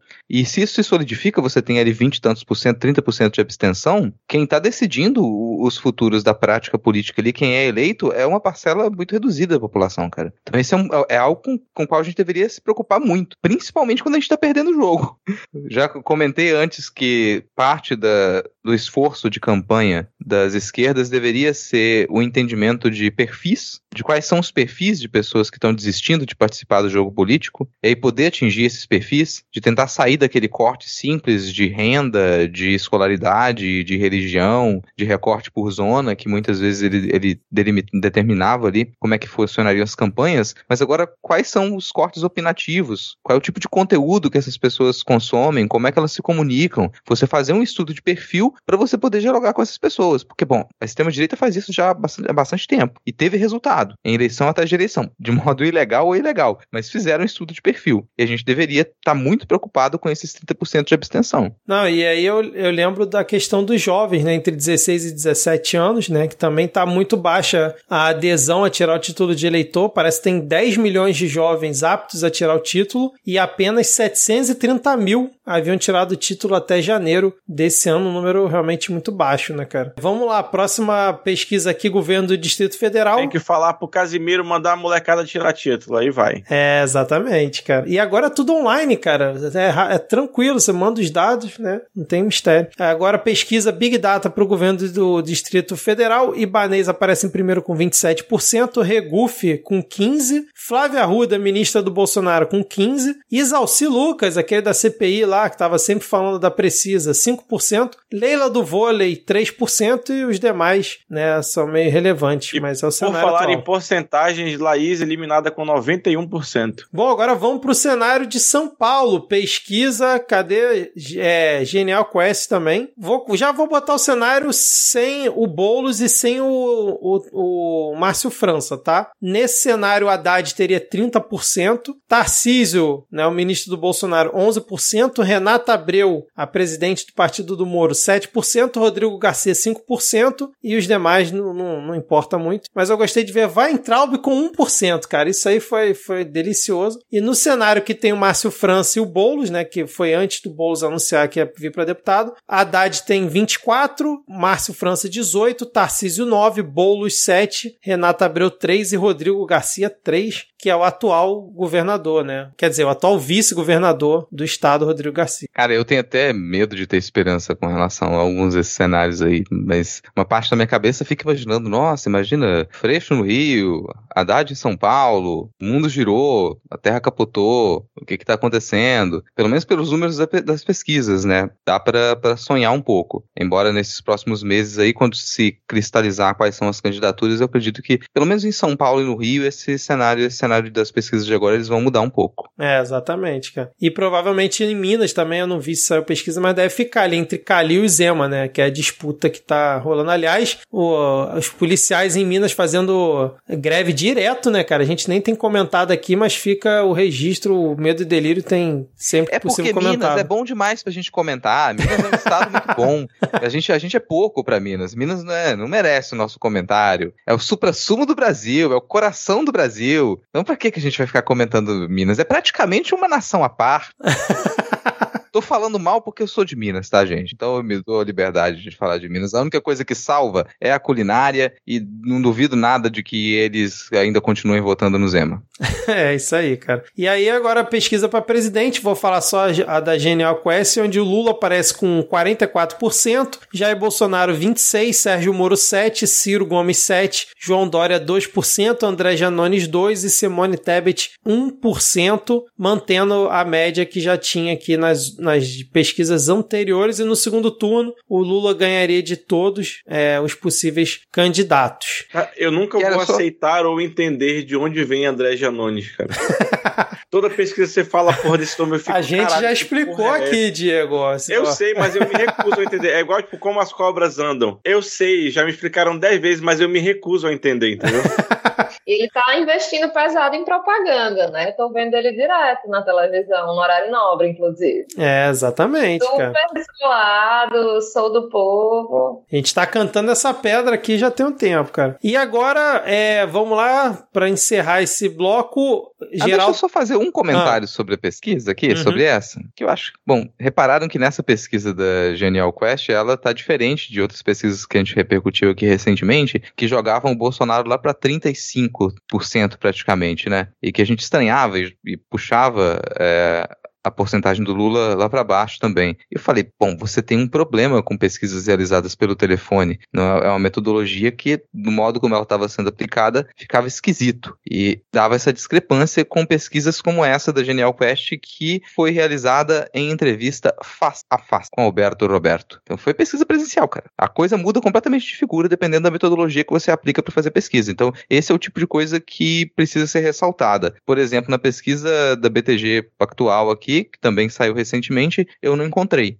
Não está explícito qual foi a metodologia utilizada, quais foram as perguntas feitas, que tipo de. Essa pesquisa ela foi presencial, foi por telefone, como é que era o questionário, não tem. Isso modifica completamente a impressão que a gente vai ter para o que eles estão dizendo para o cenário, né? É, exatamente, cara. Bom, seguindo aqui, o Alckmin confirmou que vai se filiar ao PSB. No último episódio estava a dúvida, né? E agora, inclusive, com a hashtag o Geraldo tá on e utilizando a frase de Eduardo Campos: não vamos desistir do Brasil.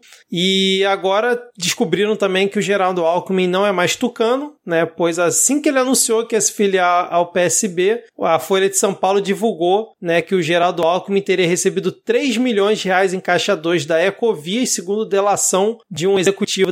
E aí no dia seguinte descobriram que essa delação já tinha sido arquivada, mas a Folha de São Paulo divulgou, todos os jornais divulgaram, o lado bolsonarista divulgou em peso também. Obviamente ele negou, mas só foi ele realmente anunciar que vai sair do PSDB que surgiu aí uma delação já arquivada, né, de propina pro Geraldo Alckmin. Como as coisas mudam, né, cara? Algum comentário? Sigamos? Então fechou. Fechamos aqui esse nosso último bloco, esse giro pela, pelo andamento das eleições 2022 e vamos agora para o nosso momento dos salvos e dicas culturais, porque o 20 é meia-noite um nesse momento que estamos gravando, todo mundo cansado aqui, já mais de duas horas E de enquanto gravação. a gente tá aqui cansado gravando, a Ad tá postando foto na bebedeira em São Paulo. Ah, não acredito, cara, que ela tá fazendo isso, cara. Prefiro nem comentar porque o horário não permite. Bom, vamos começar aqui com os salves.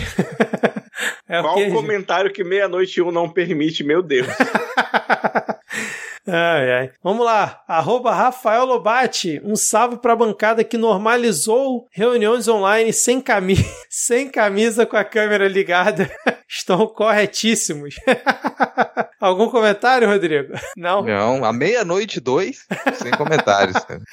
Lele Riso. Ah, meu Deus, minha xará amada. Manda beijo pra mim, bicicleta. Beijo, Lele. O Léo Souza disse: manda beijos pra mim. Beijos. Tá sendo uma semana puxada e receber beijos de vocês ajuda. Aliás, quem é que toma conta do Twitter do Midcast? O Vitor ou todo mundo aí tem acesso? Léo, sou eu, o responsável pelo Twitter. Eu não sei se foi uma pergunta, né? Então vou criticar dependendo do que vier na resposta, se é uma coisa boa, mas é, sou eu mesmo. E o Eric Tex disse: dá tempo? Dá tempo sim. Manda beijos pra Lu e para meus bebês gatinhos Caco e Palíndrome. Então, beijos pra Lu e pros seus bebês gatinhos aí, Eric Seguindo aqui os nossos salves, o Alex Melo disse: Oi, pessoal. Pedir um salve, salve, Alex. E aproveitar que logo vem as dicas culturais para pedir o bolão de vocês pro Oscar no domingo. Eu não fazia ideia que ainda existia o Oscar, ainda mais que seria nesse domingo. Eu também não. Também atualizar que minha irmã, minha irmã faz aniversário no mesmo dia que eu, mas não somos gêmeos. Chorou de rir com o drama do Frederico da edição passada. Poxa vida. Mas e aí, quem vocês acham que vai ganhar o Oscar de melhor adaptação, roteiro adaptado? Não tenho a menor ideia, ô Diego. Sei lá. não sou capaz de opinar. Perfeito, isso aí. Desculpa, Alex. Todos somos a Glória Pires. Não, isso hoje. aí a gente só vai comentar no nosso outro podcast, o Midcast Oscar.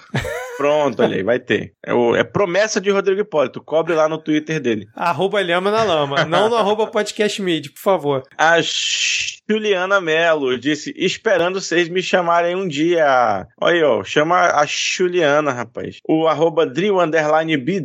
Alô, ansiosa para a paródia da semana. Tá muito boa, viu? Agora você já ouviu, né? Quando você tá ouvindo isso, você já ouviu, então você já sabe que tá muito boa, mas eu anuncio que ainda um beijo para todos vocês lindos da bancada do Midcast. Mande um abraço para mim que estou surtando com o um projeto de pesquisa. É, arroba Drill Bidril. O segredo é você fazer um projeto gigantesco e mirabolante e deixar a realidade reduzi-la à forma humilde que merece. O Julian Catino, um salve para a bancada arroba bicicleta e arroba Thaís Kisuki e aos educadores que resistem ao desmonte da teocracia fascista. Já que o Lhama também virou vírgula sonora, só falta o erro 500, ou não? É, só falta eu agora, cara. Mas é que eu não, não consigo ter esses bordões, essas frases de impacto aí. Fico de fora mesmo. Cara, de eu vez em quando eu fico rindo de mim mesmo, que a, a coisa, tipo, a, a, coisa que me, me torna mais famoso, mais conhecido no mundo inteiro é eu falando teu cu. Essa, Inclusive, eu não pro, pro consigo mais ouvir falar TCU sem lembrar do teu cu. é automático. Mas olha só, Rúlia, eu não tenho vírgula, mas eu que mando as ideias lá pro, pro Cristiano. Então, assim, tem, eu tenho minha parcela lá de participação. Tem que pegar já o seu teve riso, paródia Victor. do Vitor também lá no meio do delírio. Isso, já teve paródia lá, em parceria com o Cristiano. Tá, tá participa lá de alguma forma. Peque Podre disse: manda salve para três rebeldes aqui de casa: Atena, Amora e Sofia. Então, salve para as, três rebeldes. Yoga Ramos disse: manda um salve para o casal petista Eleri e Yane, recém-casados na Paraíba. Olha aí, salve para recém-casados na Paraíba especial. Denis Almeida, um salve para a bancada e para as convidadas, além de um grande abraço para Bolso Regrets e Upalalão, do Giro em Chernobyl de todos os dias, às 20 horas, no canal da Leila Germano na Roxinha. É bom que ele já fez com toda a divulgação completa, né? Achei ótimo. Continuando aqui, Priscila Furling disse: um salve para minha dogzinha carnavalesca de 11 anos, a Pichula, e beijos para vocês e para as convidadas. Salve aí pra Cara, Pichula. Pichula era um nome de refrigerante assim, que nunca mais vai ser batido na Porra, história da humanidade. Pode escrever, cara. E era bom. Cara, eu lembro, sei lá, das pessoas se tratando como Pichulinha. Pi... ah, é Pichulinha, a meu Pichulinha e um pacotinho de bolachinha Parmalat. ah, tô, inclusive, Ataíde... tô buscando aqui no Google a foto da Pichula pra relembrar aqui, cara. Muito bom. A Taíde Júnior disse: mande um salve para mim, para pelo menos ter isso de bom nesses tempos difíceis, ainda mais com esse programa com tanta gente linda. Eu fiquei confuso no final desse comentário aqui, porque eu fiquei com a impressão de que o fato do programa ter tanta gente linda contribui para que a sua vida seja ruim. Bom, se foi isso, desculpa. É foi quando, mal. Quando você, às vezes você vê gente bonita e não poder fazer nada sobre isso por conta da distância, é angustiante, Rodrigo. Fez, fez sentido. Faz Tô passando sentido. isso todos os dias com histórias de Ad Ferré. todos os dias. Ana Penalva disse: Nina tá mandando uma lambida pra bancada toda e a gente manda lambida de volta. Ju Freitas disse: manda um beijo pra bicicleta. Amiga, te amo, saudade. Te amo, Ju. Beijo. Bom, aqui, Edna Prigol. Manda um salve para essa corintiana petista. Jornal Ataque. Um salve pro Jornal Ataque e pra Ad News. Agora, é, esse nome é em. Eu vou ler como se escreve, porque é em gaélico. Nian, é, acho que é Nif que fala, Maclir. Se der tempo ainda, mandem muitos e muitos beijos, cheios de amor para a mulher Tamarindo e para a Ia Holly. E eu também queria mandar um beijo para Virgínia, tá internada. Beijo, amiga. Verdade, cara. Beijo, Virgínia. Beijo. Vai Boa melhorar recuperação. logo.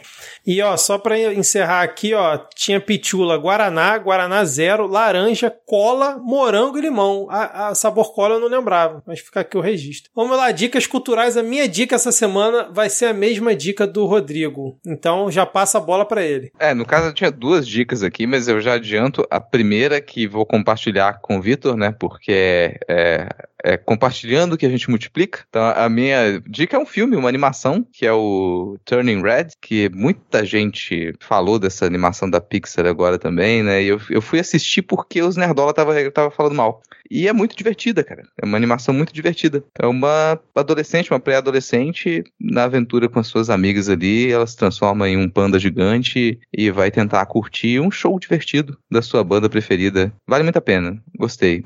Bem divertida. E o podcast que eu vou indicar essa semana é o Covil do Terror que, como o nome diz, é um podcast sobre o gênero terror em diversos formatos. Então tem desde análise de filme até conteúdos que a gente considera conteúdos de terror. Quem gostava ali um pouco da. gosta um pouco daquela pegada do mundo freak também, que discutia diversos temas, que eles são temas sombrios, aqui vai gostar do Covil do Terror. Essas são as minhas dicas culturais dessa semana. Eu trouxe aqui um, um, um evento aí, principalmente pra galera que trabalha com comunicação, que é o banho de diversidade da app Brasil. A PP é a Associação dos Profissionais de Propaganda, né? Porque que eu trouxe que tem uma amiga minha que vai estar tá aí na mesa falando sobre regionalismo, né? presença aí do norte falando mal de sudestino em eventos sudestino, que é o que a gente gosta de ver.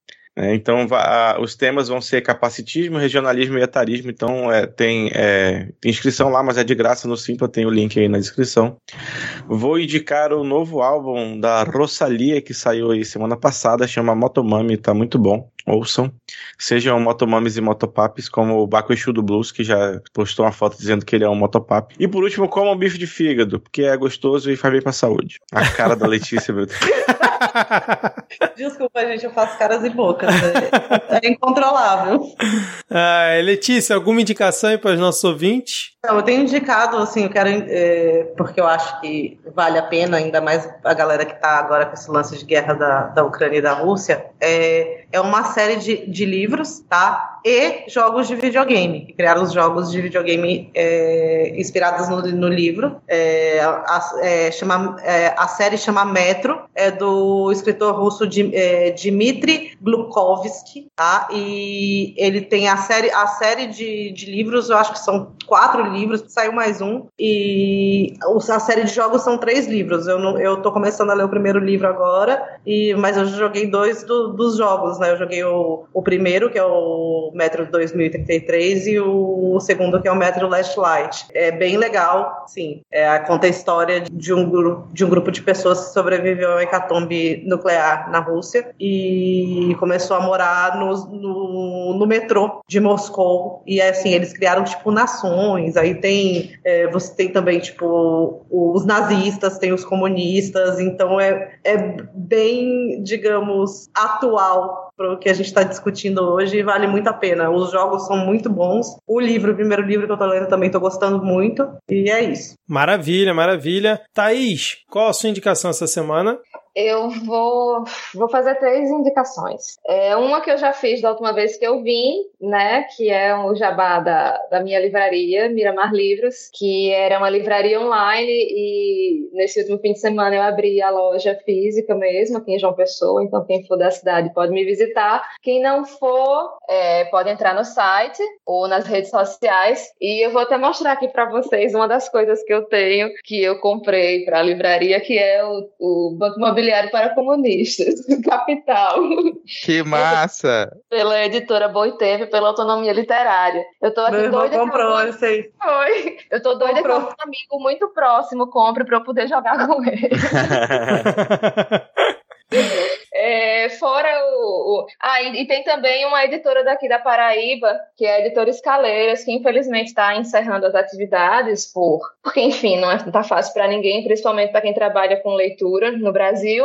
E todos os livros da Escaleiras estão por 35 reais até o fim de março, na Limeira Mar Livros. Então, quem escutar a tempo, passa lá para pegar que o, o estoque da livraria tá, tá ou o estoque da editora final tá, tá todo comigo aqui. É, eu também quero indicar uma comédia. Eu gosto muito de, de assistir comédia, principalmente quando eu tô meio para baixo e tal. E eu acho que é, nesses últimos tempos todo mundo em algum momento fica muito para baixo, né, no Brasil e no mundo.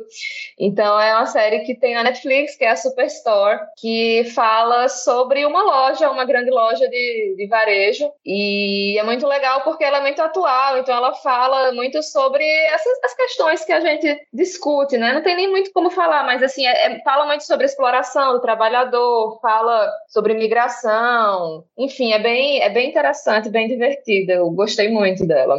E a terceira é, indicação vai ser algo que, na verdade, eu já falei aqui no, nesse episódio, que é o documentário A Revolução Não Será Televisionada. É, eu acho que é da BBC esse documentário. E ele tem disponível no YouTube, então é facinho de achar. Eu acho que é muito. É, é um conteúdo muito importante da gente assistir. Principalmente nesse momento assim que a gente está sendo tão bombardeado é, por essas notícias de guerra em tempo real, eu acho que é muito importante a gente é, ter essa consciência assim dos vieses aos quais a gente se expõe quando está recebendo notícias, principalmente de outro país que não o nosso. Excelente, excelente. Já botei na minha lista aqui a, a série. hein? Gostei aqui da, da descrição.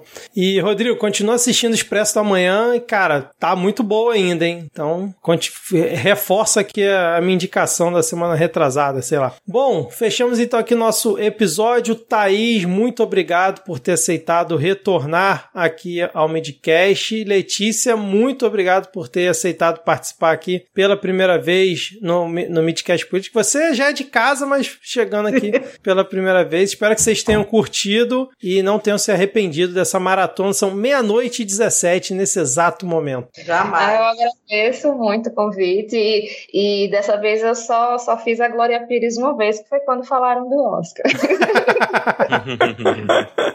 Meu caso também, quando eu vi o, né, eu tinha visto já alguns dos, alguns dos, dos recados e eu vi isso, eu, meu Deus, eu não- nem sei quando, nem sabia que já estava perto do Oscar, totalmente desligada das, das coisas. E agradeço muito pelo convite, vocês sabem que eu sou muito fã, eu tô sempre ali, né? Ai, manda, vou pedindo pra mandar recado, ou pedindo pra, né, perguntando, enchendo o saco, perguntando pro Diego, eu acho que eu perguntei uma vez, não vai sair esse negócio hoje não.